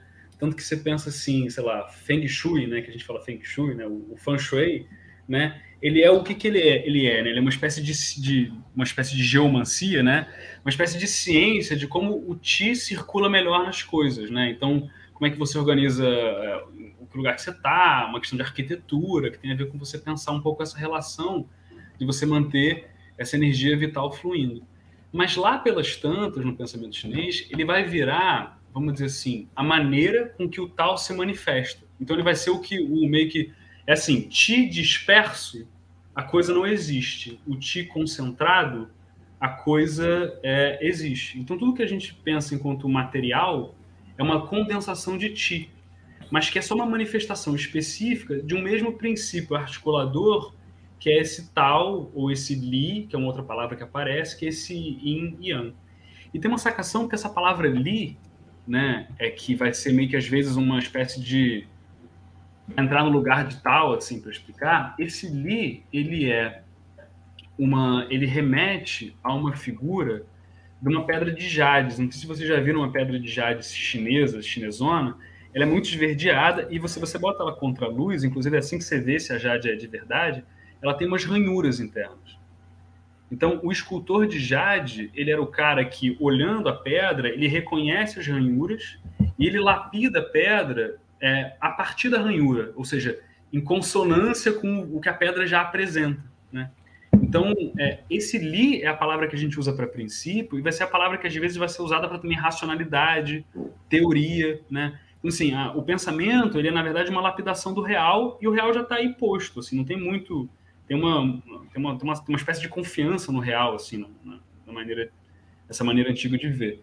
Então o Ti ele vai ser justamente o mediador entre o manifesto e o não manifesto. Esse Ti do gazinho, né? Ele vai ser uma espécie de ele ele é ao mesmo tempo a matéria e a não matéria, vamos dizer assim, né? O, o que está aí o que não está, vamos dizer assim. E o Ti instrumento ele vai ser uma dessas condensações. Então, e aí tem aquela parábola do cozinheiro Dean, que, que é, a partir daí acho que a gente pode entrar nela, porque ela é uma parábola legal do Rui, né? Que cozinheiro Jim tava lá. E o que, que ele era? Ele era um, na verdade, cozinheiro, às vezes a galera fala açougueiro, porque ele era um. Ele fazia tudo, né? Então ele pegava o, sei lá, o, o boi, né? E cortava o boi todo para poder preparar o prato. E aí o cara, o imperador lá, o enfim, o governante, vai perguntar para ele como é que. Pô, e aí, como é que tu ficou tão bom em cortar as paradas aí e tal? E aí ele vai e explica que né, a faca dele é tão precisa porque ele se entrega ao tal, né? Mas que tal é esse? É o, ah, ah, você não tem um conhecimento, uma perícia, você não tem que saber como é que é a anatomia do, do boi que tu vai cortar, onde estão as artérias, onde estão os tendões, onde é estão as coisas que você vai fazer o corte. Ele fala, não, é evidente que eu tenho que saber, mas é a, o, o tal, né, o fluxo do meu corte, na medida em que ele é uma entrega ao tal, né, a minha faca nunca perde o fio, porque se você tenta fazer as coisas na brutalidade, na força, né, você perde o fio da faca muito rápido, mesmo que você saiba qual o caminho. E essa coisa da entrega ao fluxo é uma temática que vai voltar em quase todas as, as questões técnicas chinesas, porque quase tudo, da pintura, a caligrafia, o próprio exemplo que o Yu Hui usa do Shan Shui, das pinturas de paisagem, lá de certa medida, vai ser uma ideia de você refazer no processo é, estético, talvez a gente podia falar, esse fluxo das coisas, né? Então, o, então essa sua sacação, Zé, ela faz muito sentido. Assim, a questão do instrumento é porque o instrumento ele só serve na medida em que ele está no fluxo da parada. É claro que o fluxo aqui, né, aí, assim, dando uma, pelo menos uma leitura que eu faço às vezes dessa questão cosmotécnica pelo Rui, eu fico um pouco incomodado porque ela também tem um quê de uma espécie de a questão chinesa, ela é isso, ela é chinesa, né? Então você tem um senso estético específico, né? O que, que significa esse, esse fluxo, o que, que significa. Tem uma qualidade de movimento que é valorizada ali, que, enfim, né? não é valorizada em outros contextos, assim, em outras coisas. Então, por exemplo, você quer ver uma coisa bem. Bem, como é que essa treta aparece agora? É no, eu estou falando disso um pouco meio, meio jabá, mas assim, no próprio arte marcial, as tentativas de colocar o Kung Fu nas Olimpíadas, elas batem nesse problema porque colocar o Kung Fu na Olimpíada significa fazer uma espécie de padronização da movimentação que vai tendendo para uma espécie de ginástica olímpica, em, que os movimentos com maior grau de dificuldade eles são bem vistos. Pô, e o Moisés que treinou Garra de Águia viu, às vezes o movimento é muito bonito e às vezes ele é muito feio, mas na, na boa não importa muito. A correção dos mestres chineses é muito no, no ponto de vista da eficácia, tem uma coisa estética, mas é uma estética que não é uma estética de alto rendimento, é uma, é uma outra parada, assim e que o problema da esportização cai um pouco nesse problema. E é uma briga, assim, você tem uma noção, a mestra do Garra Jagger que a gente conhece, é, que é a Lili Lau e o Lo Xun, eles são, em certa medida, é, de uma diáspora chinesa que vem refugiada da Revolução Cultural. Por isso que Kung Fu chega no Brasil não foi porque a galera estava afim de passear e chegou aqui, foi porque a galera foi primeiro para Hong Kong e depois pipocou da China continental, porque teve toda uma questão deles começarem a, a cooptar os, os mestres de Kung Fu, porque era uma galera muito proletária também, que, enfim, matou muito cristão lá na Revolução dos Boxers e ficou, pegou mal, assim, né, e tal, e foi botando a galera para fora, assim. Então, essa, essa treta, ela continua muito viva na discussão chinesa, porque ela tem a ver com que, para muitas pessoas, vai ser uma espécie de europeização da, dos aspectos estéticos, enfim, marciais chineses, assim, em certa medida. Eu tenho Nossa. uma dúvida... Ah, não fala, Ilan. Pode falar. Não? Eu tenho uma dúvida com relação ao meu conhecimento ainda, né, é muito é, ridículo, mas enfim. Minha dúvida, eu estou até com receio de, de pular ir muito fora, mas trazendo um pouquinho a questão da diferença entre ele faz lá, né, entre é, o mito de Prometeu, né, e aquele outro deus chinês que eu não sei falar o nome lá, né, que ele é tudo, inclusive, enfim, né, para entrar nesse assunto. Lá no começo da tua fala anterior, tu fala que tem uma diferença é, de interpretação sobre o Dao e que, em um certo momento, assim, tinha a interpretação que estava ligado, mas tem um outro momento que está ligado à cultura. Será que essa parte de interpretação com a cultura pode parecer com se identificar um pouquinho, ou eu estou aqui falando abobrinha, com essa noção do mito de Prometeu, né? Só para entrar na questão também do mito lá do Prometeu Não sei se fez sentido a pergunta também. Não, é, fez, fez. Eu não sei se o, o Zé, o Moisés, o, o, Ilan também querem falar disso, porque acho que tem um, um, ponto lá do, do Question Concerning Technology que ele faz um pouco essa discussão, assim, né, do Prometeu de novo, né? Mas acho que tem a ver porque... É, é uma coisa engraçada, porque o, tem um, um, um sinólogo, enfim, professor, que é o Cyril Javary, que é um francês e tal, né, que também trabalha, às vezes ele também cita o, Julien e tudo mais, é, que ele fala que não dá para entender a, a, a, cultura chinesa. Ele é um cara que trabalha com Xing, o negócio dele é fazer, de, enfim, estudar o Xing, também não só o Xing do ponto de vista filosófico, mas enquanto prática de, enfim, de experimentação da realidade, divinação, sei lá, chame como e tal. Mas que ele diz que a questão é, central na China é, são essas duas palavrinhas aqui, que é o problema do. que vai ser um problema, inclusive, da masculinidade chinesa muito forte, que é a perspectiva de Wan e Wu, né? que é, é a cultura e a guerra, né? A cultura e a guerra sempre numa espécie de par, né? Porque, inclusive, vai ter esse primeiro rei, que é o rei é, Wan, né, rei cultura, né, literalmente, se bem que um rei mítico, assim, e depois um rei Wu, que é o filho dele, que é o rei guerra, né, no sentido de que a guerra, ela tá a passos dados com a questão da cultura e, da letra, e do letramento, porque o, e do letramento no sentido, da, porque também essa palavra, o ano, vai ser a mesma palavra para literatura também, né, caractere. Então, a, o Confúcio ele é conhecido como o fundador da escola da cultura, ou da escola da literatura, ou da escola dos letrados e tal mas é porque você vai ter sempre uma ideia de que é a partir do aprimoramento, do estudo da cultura letrada, que você melhora enquanto sujeito e tal. Mas contrastando com Prometeu, a diferença é que é, nesse contexto chinês, a, te, a, técnica, a cultura, ela vem de uma espécie de contemplação, né? O, o Confúcio fala um pouco disso, né? Que é tipo assim, você está lá paradão, aí você vê o mundo agindo, e aí tem um, um, um filósofo chinês chamado é, o Fan Yolan, que tem até uma história também do pensamento chinês, ele tem umas pegadas meio, ele tem umas pegadas meio, não sei explicar direito, que ele fala assim, não, a gente tem, ele sempre volta para os fatores de produção, assim, né? Então ele diz assim, não tem que pensar que esses chineses aí, eles são todos agricultores, entendeu? E para um agricultor, se não tiver é, uma observação das passagens da estação, você não faz nada. Então essa galera vai começar a fazer uma filosofia para poder, assim, você não tem que pensar muito a forceps no mundo, você tem que olhar como é que ele funciona.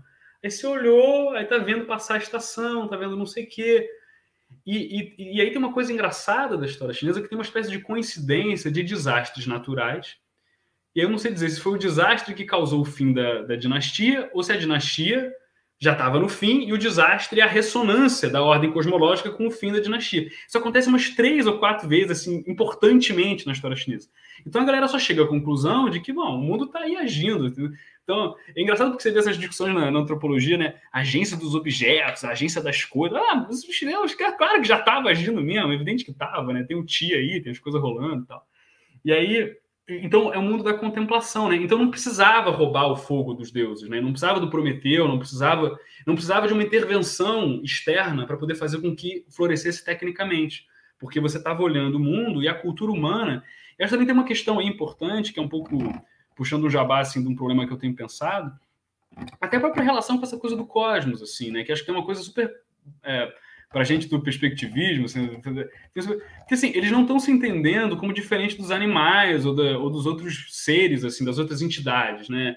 Eles estão ali no mesmo fluxo da parada, então não, não tem esse agente de fora que vem. No tanto que é difícil, porque você pergunta para um chinês, assim, é, é, eu tenho amigos chineses e tal, e a gente conversa às vezes disso, assim, você pergunta para ele qual é a religião dele, ele vai falar que não tem. Né? Mas você vai ver o cotidiano dele, ele tem vários rituais, ele vai no templo, ele acende incenso, ele faz lá, assim. Aqui é o contrário, né? Aqui você fala, ah, se você é, você é católico, sou, mas o cara não faz nada, ele não vai na igreja, ele não tem. Então, assim, existe uma noção é, o, que é um problema, assim, esse problema da, da, da crença, do depósito da confiança, dessa coisa das ideias enquanto uma espécie de volição individual, assim, a, a, o contexto chinês não deu muita bola. Então, comparando com o Prometeu, é, que é o, Rui argumenta que o Prometeu é a questão da violência, né? A técnica como violência, né? A técnica como violação da ordem das coisas, do material, para poder extrair dali alguma coisa. Enquanto os chineses estavam pensando numa outra, uma outra treta, né? É, oh, tem um, uma pergunta aqui, já que a gente já chegou na última meia hora, do Matheus Lazarotto, famoso Dialectical Dog, que também estuda o que Rui e tal. Olha aí, esse é o da Electrical Dog, eu não sabia o nome dele. E ele é gremista ainda, hein? Maravilha. é, queria perguntar para vocês o que vocês acham do conceito de tecnodiversidade. Parece que Rui evita elaborar ele claramente. Talvez no Recursivity and Contingency isso apareça, mas não terminei ele ainda. É, eu só, só, só queria falar uma coisa com respeito a. Estava ouvindo o, o, o Gabriel, é, e acho que tem um pouco a ver isso com, com, com tecnodiversidade. E uma das coisas que me chamou a atenção é, é, é, uma preocupação que Gabriel tem de pensar como é que o Yuki Rui vai fazer com que isso seja, digamos assim, é, se a, a noção de técnica, vamos dizer bem rapidamente, né, que ele está apontando, seja entendido fora de um contexto chinês. Né? É, eu acho que no RC, né, no, no uh, recursividade de contingência, ele faz isso por meio de uma aliança que é muito interessante, que ele chama de é, com, uh, uma aliança com o, o orgânico, né, com o, o, o organômico, é, ele, ele, ele e parece que é quase como se ele estivesse dizendo: olha, mas na verdade dá para traduzir isso, e é isso que eu estava pensando, né? Dá para traduzir essa coisa chinesa do açougueiro, né? Que o açougueiro explica tão bem, né? Por meio de, do, do, do, de uma linha de pensamento que passa, bom, enfim, né, por, essas, por esses protagonistas do RC, né, incluindo Bergson, uh, mas incluindo também Kang Yem, né, incluindo assim uma série de pessoas que estão pensando no orgânico como alguma coisa que crucialmente é, se opõe ao mecânico. Né? É, e aí é uma coisa muito interessante o que você está falando, porque isso dá para a gente retomar a, a, a parada do, do, da turma que estava falando do Heidegger e tal, é, quando eu falei que ah, porque ele engaja com Heidegger. Eu acho que não existe agenda compulsória, né? Claro que não, né? Assim, se você não quer se engajar com Heidegger, você não se engaja com Heidegger. É, aí, enfim, né, só, por exemplo, o Ray tem um engajamento a jato com, com, com Heidegger em alguns textos, mas, enfim, não é, não é exatamente uma demora, né? Assim, por boas razões ou más razões, aqui não tem nada, nada contra isso, e, enfim, não, eu acho o Ray incrível de qualquer jeito. Mas o que eu quero dizer é, é assim: é, de um ponto de vista, e aí é que eu acho que é interessante o, o jogo que o, o Yuki Hu escolhe jogar. Né? Porque, de um ponto de vista heideggeriano, né, é, é, é, é, à primeira vista pode parecer assim, mecânico, orgânico. Não, não, não, você vai cair na Gestalt de qualquer jeito e não vai ter jeito. Né? Ou seja, você não vai escapar da técnica porque você está falando de organismo. Né?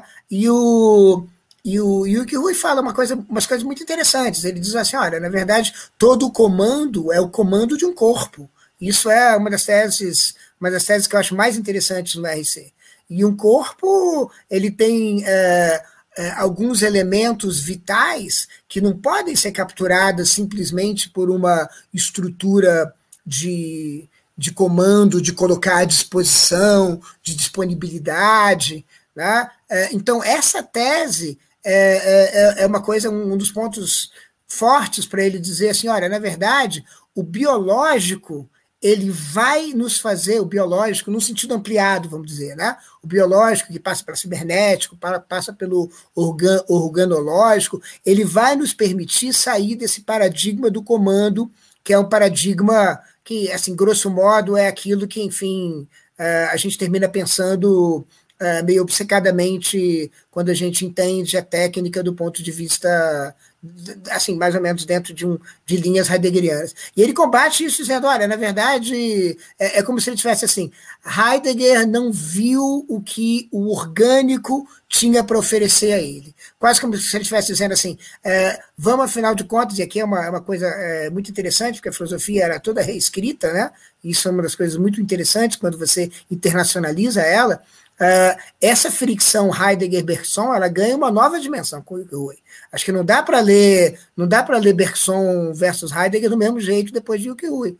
Mas justamente o que é interessante é que parece que ele quer justamente é, mobilizar o orgânico para fazer o papel que certas coisas na China é, têm e que talvez no Ocidente assim, passa batido, né? Entende? Como, como, como talvez tenha passado batido para Heidegger e para tantos leitores de Heidegger. E, no entanto, quando você lê a introdução do RC, que eu acho, né, o Matheus, que é meu coleitor de, de RC, é, não sei se ele compartilha isso, mas ele já viu o meu entusiasmo. A introdução, é, é, eu acho que ela é, ela é incrível, né? Porque ela, ela apresenta um programa né, muito interessante. E, e, e a questão é se pergunta, se lê a introdução, se pergunta assim: ah, será que Heidegger, a saber, o Ocidente, é, passou batido por uma distinção que é crucial e que pode ser colocado em termos de orgânico e mecânico, é, para não falar, para não ficar falando simplesmente palavras chinesas, vamos dizer, né? É, não sei, não sei o que, que você acha disso, Gabriel.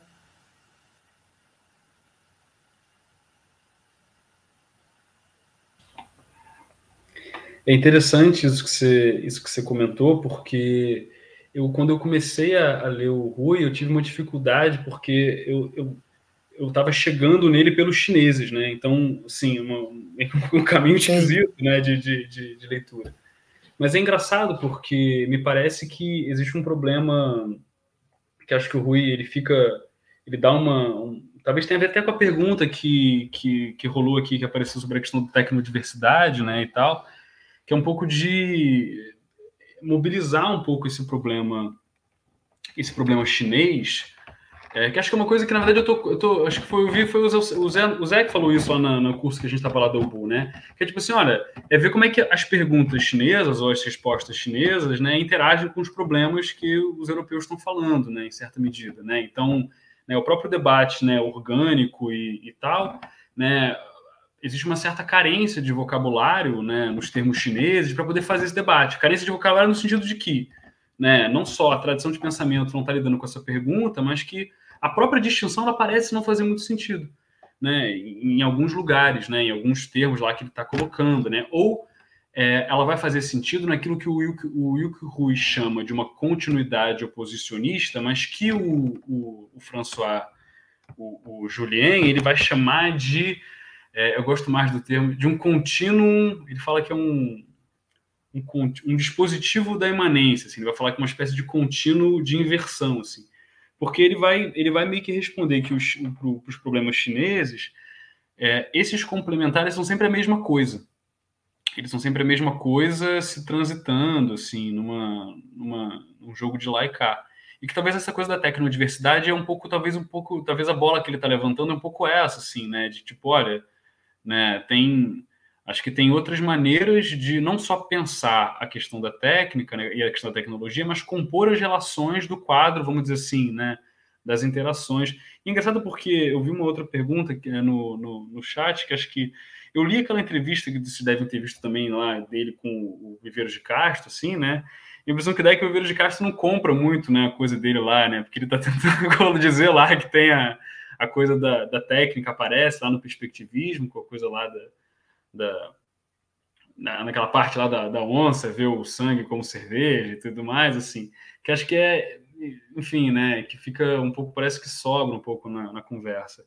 E que tem a ver é, um pouco com a, a pergunta que, que apareceu também muito boa, sobre essa pergunta que o próprio Heidegger coloca lá, né, aquela notinha lá que o Rui traz lá sobre coisa da China, se a China entender isso, né, a coisa da China, né, que é uma pergunta que outros autores fizeram, é, por que, que a China não a história de ele, ele, ele coloca tipo nos cadernos pretos, né? Uh, se, será que uh, se o comunismo se estabelecer de vez na China, aí é que a China vai estar livre para a tecnologia, né? E o Yuki diz livre no sentido, livre aí no sentido claramente de poder ser enquadrada na, na Gestel, né? Exato, e, e, tem a ver com uma outra pergunta que outros autores fazem, para motivos muito diferentes às vezes, né? Por que, que, a China não dominou o mundo antes, né? Por que, que a China não, né? Por que, que um império assim e tal não, não seguiu e tal? Que essa pergunta um pouco que aparece aí, né? Que, por exemplo, autoras como a própria... Eu tô, tô conduzindo já há um tempo um grupo de estudos sobre filosofia chinesa, em que a gente está lendo, meio que parecido com, com a proposta do Ilan, assim, lendo palavra por palavra, né? A história do pensamento chinês. E lá pelas tantas ela se depara um pouco com essa pergunta e ela faz assim, olha é porque nos termos é, chineses eles preferiram dar assim, né? Eles, é, ela, ela critica como uma coisa bem ruim. Ela fala assim, olha, eles não deram caminho para um pensamento científico porque eles se impediram de uma discussão séria sobre as condições do conhecimento, ou uma questão do método, uma questão de averiguação do, do, do que eles estavam pensando com, enfim, instrumentos quantitativos de medição e tudo mais. Eles foram sempre para o caminho, né, lá do fluxo e tal, né? É, e, e, e, e, acho que essa resposta, ela tá, essa pergunta está sendo feita, assim, porque acho que a gente não lê muito pouco assim, dos debates que esses debates iniciais da primeira da República Chinesa, que vai fazer com que essa recepção do comunismo chinês, a gente não, eu, eu sei muito pouco, por exemplo, sobre isso, né? A gente, a gente sabe, a gente lê muito pouco. É, eu com certeza não respondi a tua colocação, Ilan, mas acho que a gente continua falando. é, essa coisa do, do, da questão e do Heidegger, né? Eu acho que é uma coisa que a gente estava por tocar, que é que me parece que, né, pelo menos no, questão de tecnologia, né, The Question Concerning Technology in China, desde o título é uma referência ao The Question Concerning Technology do Heidegger, que não é situado na, em, em, nenhum lugar, mas coloca a questão da tecnologia do ponto de vista da técnica entendida é, pelo Ocidente mas é interessante que o Ruiz coloca essa tarefa de responder, de certo modo, é uma simplificação dizer assim, mas de responder uma questão ocidental com ferramentas chinesas, de modo talvez semelhante a como o Mo Zhongsan também é, opera, assim, né, de pegar as questões ocidentais e responder com, com ferramentas da tradição chinesa. É, mas aí eu queria voltar para essa questão para colocar, né, de forma objetiva, assim, será que o Yuki Rui precisava ser tão heideggeriano?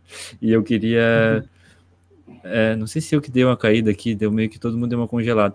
Será que o Yuki Rui precisa, né, ser tão heideggeriano? Porque às vezes parece que, que, que eu sinto um pouco nessa coisa assim de tipo, parece que poderia ser menos. Eu queria até perguntar para o Ilan se você não acha, ou enfim, para quem quer que queira responder, que no recursividade de contingência, nesses textos mais finais, ele já está menos um pouco heideggeriano, né? Já está ficando um pouco mais cibernético, um pouco mais deleuziano, assim. O Deleuze é interessante que ele aparece muito pouco mas aparece em momentos muito chave, assim, para o Rui, né? Tipo, às vezes em finais de texto ou em citações que, que colocam grandes missões ou grandes respostas, assim, grandes chaves.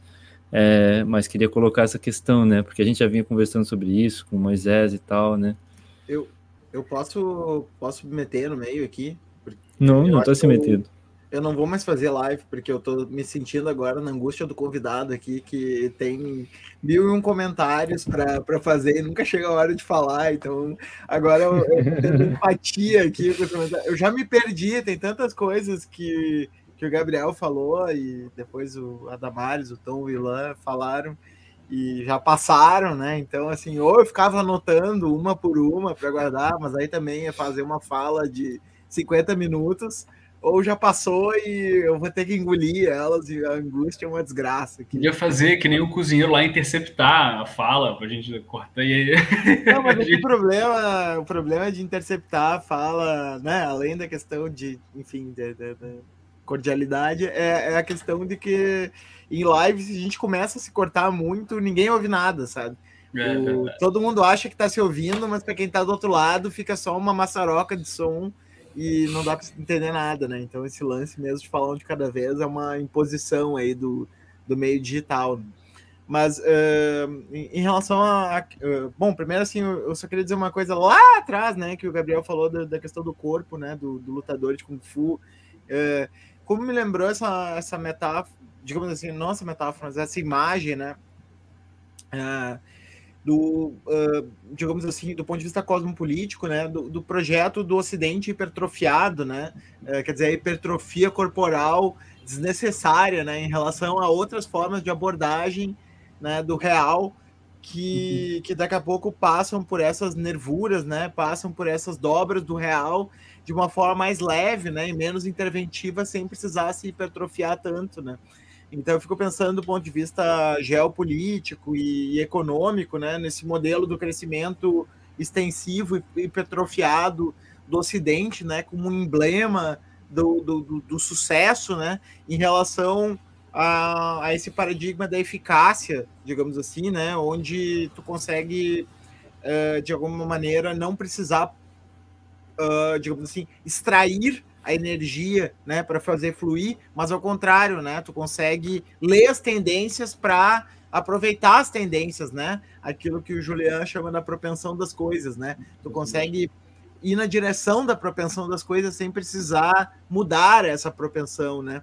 Uh, e eu acho, uh, assim, fazendo uma, né, uma, já que imagino que essa vai ser a última vez que eu vou falar, né? Fazer uma, fazendo uma síntese assim do que, que eu penso né, sobre o pensamento do, do, do Yuki Rui.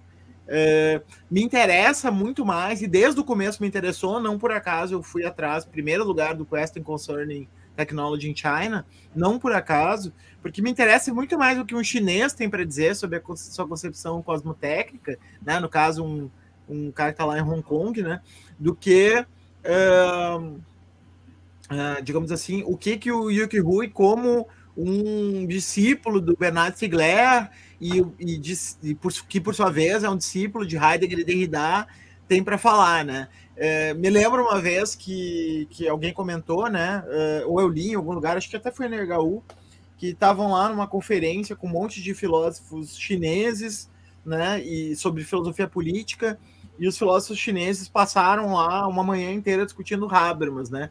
E aí os europeus falaram, porra, mas né, Habermas a gente, né, o nosso cotidiano, a gente quer saber o que, que vocês pensam. A gente não quer saber que vocês leram bem o Habermas e tal, porque isso, né, para nós não interessa muito, né? A gente quer saber qual é o pensamento político que emerge da China, né, essa nova potência e tal. E, e eu acho que é um pouco isso, assim, que para mim desperta, né? Quer dizer, a aliança interessante, e não por acaso a recepção do Yuki Rui no Brasil é meio enviesada, né? Que tem essa, essa, esse contato com o Viveiro de Castro. Mas, na verdade, se a gente for olhar né, o traçado do Yuki Rui, que vem dessa genealogia né, de Heidegger, Derrida, Stigler e Yuki Rui, né, tem muito pouco a ver com a genealogia do pensamento do Viveiro de Castro, né, que é, esse, que é essa combinação, né, essa convergência entre o Deleuze, né, e toda, toda a genealogia que o Deleuze traça para si mesmo, né, é, com de outro da, da, filosofia, né, com de outro lado a trajetória antropológica, né, do Levi-Strauss e, e, dos próprios ameríndios, né, com os quais o Viveiro de Castro conviveu. Então, é, quer dizer, esse encontro Viveiro de Castro e Yuki Rui gera uma certa recepção bastarda, digamos assim, né, do, do, pensamento do Rui pelo Brasil, né, onde a gente está interessado muito mais nesse, nesse enfoque é, de pensar uma cosmotécnica chinesa como uma alternativa cosmopolítica né, mundial, né, é, em relação a uma perspectiva que me parece dominante no pensamento do Rui, que é a tentativa de um diálogo com a tradição europeia, né, com a filosofia alemã, quer dizer, aí eu, eu até estava brincando no, no, nosso chat aqui que eu acho que o, que o Ilan é, salvou a filosofia do Rui, eu acho que ela é muito menos interessante do que o do que o Ilan desenhou, né? Eu acho que o Ilan deu uma, um up, né? Com, com a sua característica generosa de fazer, né? Na, na, na filosofia do Yuki Rui. Porque pelo que eu conversei com ele, me parece que ele tinha uma grande...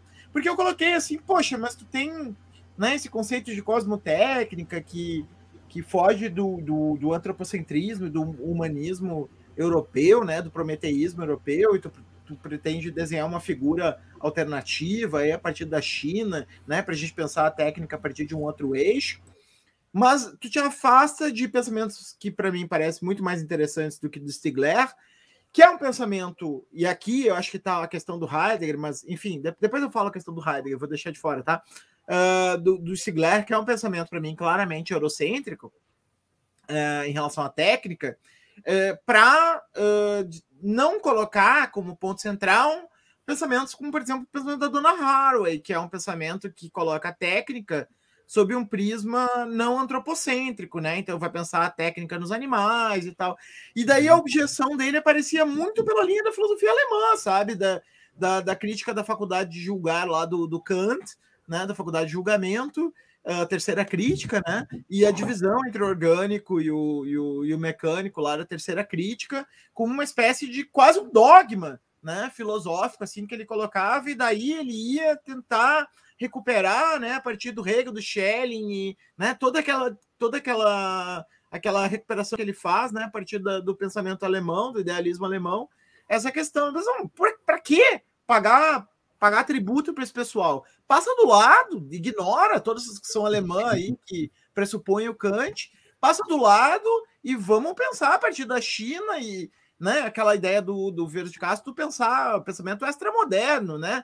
Não da outra metafísica, mas da metafísica dos outros, né? Então, assim, é, eu acho que é, para mim o Yuki Rui me interessa muito mais sobre esse prisma, entende? Do, do, do de, de, trazer esse, esse essa metafísica dos outros, no caso dos outros chineses, né, do que eh, esse pensamento mais, né, eh, em diálogo com a questão eurocêntrica. E aí, só para fechar, né, como eu prometi, né, a última vez que eu vou falar, né, só para fechar, eu acho que eh, desde lá do, do, do, do, livro da China, né, eh, a herança do Stigler, que por sua vez remete à herança do Heidegger, né, dessa busca do espírito com E maiúsculo, sabe? Que para mim é totalmente eurocêntrica, sabe? Então, quando o Gabriel estava falando que no pensamento chinês tudo, tudo é corpo, né? E, e, e, o quanto o gestual corpóreo tem a ver com produzir um certo estado moral, né? Isto é, é, a ação moral não está desconectada de um certo maneirismo corporal, né? Então o Kung Fu não é só um código de, de aprendizado de luta, de combate, mas também uhum. é um aprendizado moral, né? Isto é, é, uma regra moral é sempre encorpada, né? Que é verdadeiro, né? Para muitas outras culturas, né? Quase todas as culturas não judaico-platônico-cristãs, né? Talvez até platônico-cristãs, talvez até nem precise colocar o judaísmo no meio.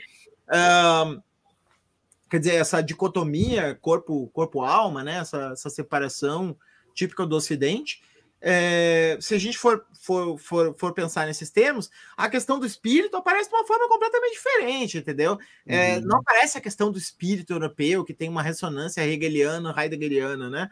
E, e ressonária, né? Vamos ser bem claros, né? Uhum. Ressonária. Né? Quer dizer, essa restauração do espírito contra a materialidade da técnica que o Heidegger uh, propunha, né, de uma maneira muito sofisticada, né, de uma maneira que a, o Heideggeriano vai dizer aqui que eu estou simplificando brutalmente, né, que eu estou vulgarizando a filosofia heideggeriana, mas no final das contas é isso, é, uma, é o espírito contra né, o materialismo vulgar da técnica, né, que, que o Heidegger coloca e que o Stigler coloca, embora o materialismo não vai aparecer como materialismo marxista, vai aparecer como consumismo, como capitalismo, como consumerista e tal, mas sempre essa ideia de, de uma, um espírito, né? E aí vai retomar na sua fonte grega e tal, né? Então eu acho que, que o, o Rui não é que não é que isso exista, esse espírito nesse sentido exista no pensamento chinês. É que eu acho que quando ele faz essa, essa bricolagem, né, que ele faz entre o pensamento chinês e uh, Stigler, Heidegger e toda essa turma que ele traz para pensar a técnica e para pensar uma técnica do espírito, né? Uh, uh, eu acho que acaba caindo nesse reacionarismo, sabe? Acaba sendo uma, uma, uma filosofia que, de certa maneira, vai na direção desse, desse espiritualismo, né, do grande espírito, né, do espírito com E maiúsculo, né, esse espírito abstrato uh, europeu, né, que o Hegel também explorou, o Heidegger também, né, uh, penso aqui na referência do livro do Derrida sobre o espírito, né, do espírito, que mostra bem essa, essa questão, né, então essa seria a minha crítica ao, ao Yuki Rui, quer dizer, me interessa muito mais que o Yuki Rui se liberte dessas, desses grilhões, né, da filosofia alemã, né, a, e da filosofia francesa, no, nos quais ainda parece que ele me paga tributo demais e que ele solte mesmo a imaginação uh, eh, para pensar, tal como o Gabriel já faz, né? Para pensar, não quero dizer também que o Gabriel sabe mais chinês do que o Yuki Rui, né? Seria um pouco, seria um pouco também inapropriado, né? Mas assim, uh, deixe fluir, né? Esse aspecto de apresentar, né? Uma outra ontologia uh, chinesa né, em contraponto. Uh, e, e, aí alguém perguntou lá no início né, da live sobre a relação né, com o multinaturalismo do Viveiro de Castro, né?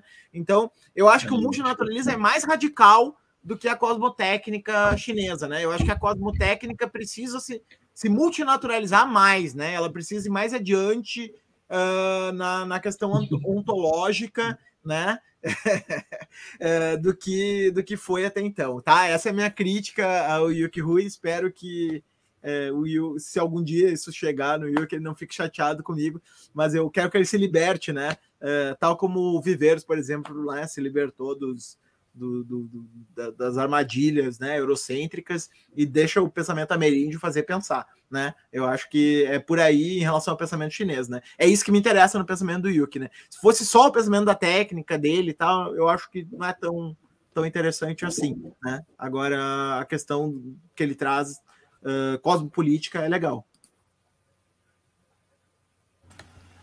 É, isso é bem interessante, né? Porque o livro, o, o, o, RC, ele é, ele é, ele não é um livro super, super interessante, né? Assim, porque é um livro que basicamente ele demora muito tempo discutindo é, é, digamos assim, discutindo um certo, um, uma certa maneira de pensar é, a técnica que emerge, de fato, dessa distinção entre mecânico e orgânico, e a genealogia disso, e as variações disso, e, e, e a China aparece muito pouco, e as teses aparecem muito pouco, né? É, eu acho que é um livro é, assim que assim falta uma certa coragem assim no estilo mesmo do livro eu, eu acho né?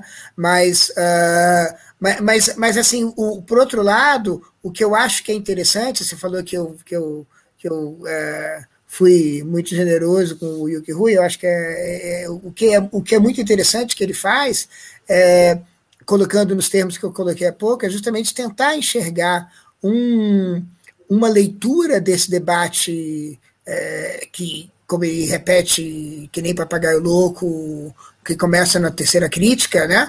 É, colocar um, uma leitura disso, que é uma leitura que é influenciada por uma ideia de, de, de tecnodiversidade. Né? Então, eu acho que isso é, o, isso é uma coisa que, que é muito sui generis, né? porque ele está fazendo isso ao mesmo tempo que fica parecendo claro que ele sabe mais ou menos o que, que ele tem em mente, né, por causa, digamos assim, de ter a China como pano de fundo. Mas, uh, mas sim, uh, esse livro em particular é um livro que dá, dá vontade de se dizer, uh, se joga no, na, na, na, na tecnodiversidade mesmo, né? Sai do armário, amiga, né? Você não é europeia. É interessante isso do estilo, né? Parece que ele é um cara assim muito CDF, assim, ele acha que ele realmente tem que fazer aquilo, né? Daquela maneira, pra... acho que não precisava tanto. E acho as críticas dele ao, ao Viveiros, né, e ao perspectivismo, as cosmopolíticas que ele faz para tentar se diferenciar, por um lado, assim, né, o movimento dele de tentar evitar certas armadilhas que às vezes cai-se, embora eu acho que não seja assim que são inerentes à própria forma desse pensamento, mas às vezes se cai em primitivismos, em antitecnicismos e tal, que ele tenta escapar, mas o modo como ele lê o Viveiros e tal, é, eu acho, assim, ele, ele faz umas críticas, assim, tá, assim, de, de um determinado momento, sem entrar tanto, que não dá para comprar, assim, né, não são realmente tão, tão fortes quanto ele dá a entender. Inclusive, né, Tom, já, já tô uh, descumprindo o que eu prometi, né? Inclusive, porque agora tu me lembrou de uma outra coisa que eu queria falar, e, e é rapidinho, 30 segundos eu, eu termino. Uh, inclusive, esse lance do primitivismo tem que ser respondido mais energicamente, né? Porque, assim, é, é, por exemplo, um europeu acusar alguém que está pensando povos ameríndios de primitivismo, né, é uma afirmação que, olha, dá para a gente chamar com relativa tranquilidade uma afirmação racista sabe? Assim, porque são povos contemporâneos, entendeu? São povos que têm modos de existência distintos e tu não e, e tu está trabalhando com uma noção linear de progresso de técnica. Então, assim, nossos nossos uh, aí com amigos, né, companheiros da esquerda que continuam com essa te, com essa tese de que quem está fora do eixo eurocêntrico industrial é primitivo, eles estão sendo, nós temos que começar a dar nome aos bois. Isso é racismo, né? Nós temos que chamar a palavra pelo nome, né? É racismo isso que está acontecendo. Né? Então, assim, acho que é, talvez essa crítica não precise ser levada tão a sério. Por isso que eu puxei para o lado da dona Haraway, assim, quando, quando ele falou, eu pensei, pô, a dona Haraway é manifesto ciborgue, entendeu? É claro, ela não tem nenhuma alergia à questão da técnica, da cibernética e tal, mas ela está interessada hoje pelos pelos povos ameríndios, ela está interessada, né, pelo neopaganismo, né, por bruxas, por um monte de coisa que escapa desse lance, uh, digamos assim, cyberpunk, né, que parece que ou tu é cyberpunk ou tu não gosta de tecnologia, né, e, e, e, e, aí eu, foi aí que eu achei que, que dava para dialogar nele nesse sentido. Não, ninguém, ninguém é primitivista. A gente quer outras tecnologias, e tu tá oferecendo isso com a China. A gente quer é, dialogar contigo nesse é. Ele oferece isso e oferece também a coisa que tu sempre fala, né, Moisés, da tecnologia da floresta, né, da floresta como tecnologia avançada, a coisa do mecânico orgânico me parece que aponta para isso, né, também. Então acho que ele interessa muito para nós como maneira de pensar o que que, né, não só pensar assim a defesa né, dos, dos povos originários como algo sagrado, não sei o que. Até o Federico, nosso amigo lá, que é neo-racionalista, estava fazendo uma crítica que eu acho muito fraca, assim, nesse sentido, de que seria um romantismo dos povos originários. Tem gente que é assim, né? Tem gente que lê superficialmente pensa assim, mas não é isso, né? É pensar o que, que seria se os indígenas se apropriassem da, da técnica e transformassem em outra coisa, né? Tipo, que, que seria a, a no diversidade, né, a diversidade da inteligência artificial, com, com linguagens, com conceitos de, de outras cosmo, cosmovisões, né, tipo tecno chapiriz, tipo, né, umas coisas muito mais, assim, interessantes do que do que a falta de imaginação que é pensar nisso como um neoprimitivismo, né. Uh, mas, enfim, estamos chegando no final, assim, eu queria dar uma oportunidade é, para o Gabriel falar um pouco do, do que ele está desenvolvendo, né? Especialmente ele vai dar um curso em, em, seguida, já botei aqui embaixo, vou botar de novo agora. É, mas fa, fala um pouco aí, porque também Eu acho parte. que essa fala do Moisés, ela, ela, ela me, me, me, me, abraça muito, assim, no sentido de que é, acho que chega um pouco nesse, nesse caminho, porque o que me interessa no Rui é muito parecido contigo, mas é, e também nessa questão que envolve, assim, é, estando nesse limbo que eu vivo, assim, mais ou menos, porque eu, até uma questão, assim, às vezes até boba, assim, do ponto de vista acadêmico, mas, por exemplo, quando eu fui fazer, sei lá, eu quero fazer doutorado, eu não sabia onde, porque na filosofia parece que não cabia filosofar em termos chineses, assim, tinha uma coisa esquisita, assim, né? A filosofia chinesa é sempre pensamento chinês, aí, enfim, os conceitos são estranhos, aí eu não sabia para onde eu ia, eu fui parar pela educação muito pela minha vinculação de ensinar arte marcial e operar esses conceitos nesses termos de prática. Mas me parece uma questão que o, que o Rui traz interessante, que acho que talvez seja uma potência muito maior do que essa discussão propriamente, que é pensar como se filosofa nesses termos chineses, né? Assim, como é que está essa produção conceitual e como é que esses, esses, essas palavras que a gente recebe quase que de maneira chapada, né? Se você abre um livro, às vezes até um, um bom livro de sinologia, de, enfim, de estudo chineses, vai mostrar o conceito de ti sem nenhum tipo de genealogia, de historicidade e sem e ocultando os debates complexos que operam. Então, sei lá, os neoconfucionistas, quando eles vão discutir a noção de li, de ti e tudo mais, eles estão falando de, enfim, é, modos de construção do real, enfim, condições de acesso do conhecimento, uma discussão muito. Mas é o que me incomoda é que parece que sempre a gente tem que colocar a discussão que é feita em determinado contexto nos termos de uma filosofia continental europeia. Então tem que falar em termos de epistemologia, tem que traduzir para o debate kantiano de número, fenômeno. E o Rui cai um pouco nesse lugar quando e o Mao Tse-tung também, enfim, cada um por seus motivos, mas assim, é porque o, o rolê, porque ele fala assim, o Mao Tse-tung lá no final vai dizer assim, não, porque o, a inspiração chinesa é, é, sobre o acesso ao número. Mas eu, e parece que não coloca, e assim, nós a gente não viu esse debate, eu não, não encontrei de maneira tão clara, mas assim, pô, mas a gente precisa voltar para poder ficar falando nesses termos de número, de fenômeno. Será que é assim mesmo o rolê? Assim, será que precisa? Né? Claro que tem uma, uma coisa muito frutífera nesse diálogo, porque ele faz a ponte. Para gente que de alguma maneira está com o pé na vida acadêmica, essa ponte é importante, né? Porque, enfim, né, a gente sabe que ela funciona.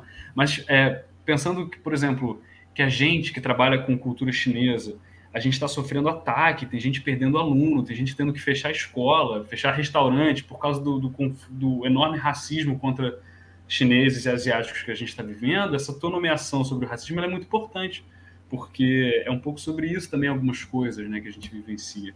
É, a gente vai começar, infelizmente, eu e o Zé, a gente está com uma agenda batida, né? Porque eu queria estar no curso que ele vai estar, na, da, da PPH, e, e eu vou dar um curso sobre justamente uma introdução ao confucionismo que a gente vai falar no dia 24 e 25 de agosto. A gente vai falar desse início que eu falei um pouquinho aqui, dessa coisa do Tianxia, essa constituição inicial, até esse confucionismo da dinastia Han, para poder pensar um pouco assim, esses debates do, do início do pensamento chinês, que é um pouco do é mais ou menos isso que ele vai falar, assim, dessas categorias sobre ti e tal, uma discussão sobre... É, como é que se deu, assim, esse debate chinês no início? Que a gente chama de confucionismo, mas na verdade é assim, é o Confúcio e todo mundo que está debatendo com ele, não é só o confucionismo no sentido estrito, né? Então a gente vai fazer... Eu vou puxar esse papo no fim do mês, né? Infelizmente, parte dele né, vai ser em dois dias. Um dos dias está junto com a agenda do Zé, então a gente vai tentar se alternar aí para poder conseguir acompanhar, mas para poder trazer essa, esse papo esse papo chinês, né? E hoje eu tô nessa nessa expectativa de ver se eu vou lá ver essa, essa cosmotécnica do Tai Chi Chuan, do Tai Chi Chuan lá na, na, na, educação escolar chinesa, né, que é uma outra problemática, assim, como é que a China deu essa escolarização em termos ocidentais, enfim, com tudo que se tinha lá. E tô aí puxando esses papos. E agradeço muito a escuta generosa de vocês, o debate rico, assim, um monte de coisa que eu anotei, assim, às vezes eu tava aqui meio assim, tava meio que anotando, porque é, para mim também é uma maneira de chegar num debate do qual eu venho talvez por outros lugares, então acho que tem uma ponte rica de conversa para continuar. E te agradeço muito a vocês mesmo, assim. Nossa. E a do Zé também por esse convite, muito oportuno. Valeu, a gente, a gente que agradece também, foi muito bom mesmo. Foi um ótimo encontro e desses, enfim, acontece muito aqui de a gente poder né, pensar que a gente poderia se encontrar amanhã e fazer um outro episódio do mesmo tamanho e continuar assim, né? Porque tem muitas muitos caminhos que se abrem. Mas para fazer o meu jabazinho aqui também, que o Gabriel já mencionou, é, vai rolar esse curso de Introdução ao Pensamento de Yuki Rui pela PPH, que é uma associação incrível, muito amiga nossa. Se vocês não conhecerem, só tem cursos e atividades incríveis, grupos de estudo abertos incríveis. Né? Vai começar dia 10 e aí vai ser quatro encontros para a gente é, aprofundar mais quem se interessou né, pelo Yuki Rui e ler os textos, discutir, eu vou tentar fazer uma introdução assim aos principais conceitos, situar no contexto da, das influências dele de uma maneira um pouco mais menos corrida do que do que a gente fez aqui e com essa visão porque é aquilo que a gente estava falando antes, né? Tipo, não tem ninguém que seja especialista de Yuki Rui hoje, né? Nem o próprio Yuki Rui é especialista de Yuki Rui. A gente está todo mundo tentando entender junto com ele as coisas que ele está tentando pensar e fazendo interpretações que selecionam, né? Selecionam ênfases, influências e tal. E o nosso Yuki Rui é esse Yuki Rui cosmopolítico, né? Vai ser menos Heidegger, menos é, naturfilosofia e, e, um pouco mais pro lado, pelo lado cosmopolítico, perspectivista, já pensando em como se apropriar desses conceitos para pensar outras cosmopolíticas, né? Uh, outras cosmotécnicas que não a a chinesa. Tá? Então, quem se interessar, entra aí no site da, da PPH e tem um, um dos, dos cursos lá, vai estar vai tá esse. Alguém mais quer dar um, um adeus um aí? eu só quero fazer um jabá para o transe aqui. É, a gente está com alguns programas fixos já, né? A gente tem o Dobradiça, é, que, que tá eu, o Itamar, a Bárbara e o Alex Antunes. É um programa muito legal. Eu, eu, sugiro que vocês assistam, porque a gente gosta de fazer a coisa bem leve e, e divertida e, e, esteticamente ousada, né? A gente fala de contracultura, magia, música, cinema, sexo uh, e tudo mais. Né? Então fica o convite aí para vocês uh, uh, assistirem o Dobradiça. E a partir da próxima segunda a gente começa um programa novo chamado de Trítono. Né? Trítono, para quem não sabe, é né, o, o uma nota lá diabólica que, que, era, que era tida como diabólica, né? Porque era é, dissonante, né? E, e, durante muito tempo quebrou as harmonias, né? Da música tonal e por causa disso é, foi proibida, né? Então a gente escolheu esse, esse nome para falar um programa em que a gente vai desenvolver ideias, né, cosmopolíticas que a gente acha interessante a partir da arte, a partir de, de áreas fora da academia, mas também dentro da academia. E o primeiro programa vai sair na segunda-feira sobre estética do frio. Né? A gente conversou com o Vitor Ramil, que é um artista aqui gaúcho, uh, sobre esse, essa estética né? de, de um outro Brasil, né? do Brasil mais ao sul, que é uma outra paisagem né? em relação à paisagem tropical, né? da floresta ou do, ou do litoral. Né, e, e compensar esse, esse, esse gal, essa figura do Brasil dos gaúchos, né, do Pampa, etc e tal. A gente discutiu isso. E na próxima quarta-feira a gente vai ter também uma live eh, daí mais tradicional, né? Mais estilo habitual que a gente costuma fazer, eh, do transe ao vivo, uh, que a gente vai discutir se vai ter golpe.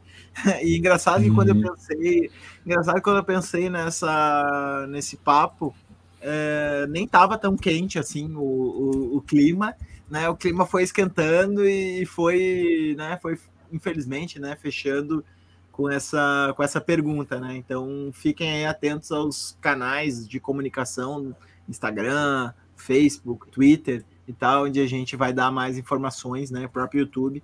Quem não segue o canal, siga o canal. Esse programa é o programa mais legal de filosofia, né? Do YouTube brasileiro. Quem discorda, ponha um contraponto aí nos comentários que eu quero conhecer algum programa que seja melhor que o Cosmopolíticas, né? Porque eu ainda não conheço.